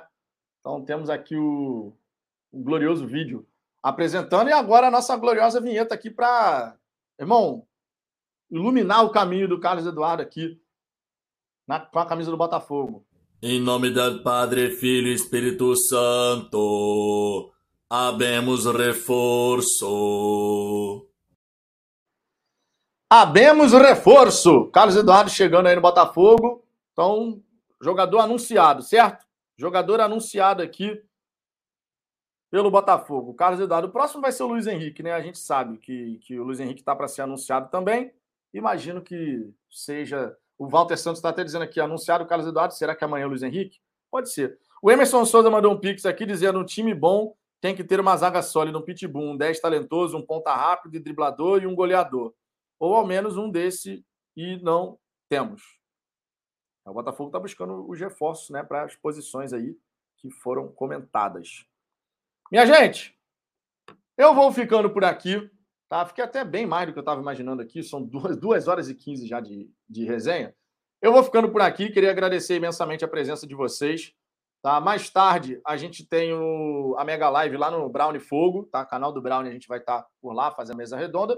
E logo mais, talvez não começando 10 da noite efetivamente, assim que terminar a Mega Live, a gente começa aqui, tá? Vou falar com o Ricardo para a gente poder fazer essa, essa resenha aí, montando o time com os jogadores, como é que seria e tal, para a galera poder dar os seus pitacos. Beleza? Vou indo nessa. Muito obrigado aí pela presença de vocês, de verdade. Concordando, discordando, a gente aqui vai estar sempre presente, tá? Um grande abraço para todo mundo. Um beijo no coração de todos. Fui!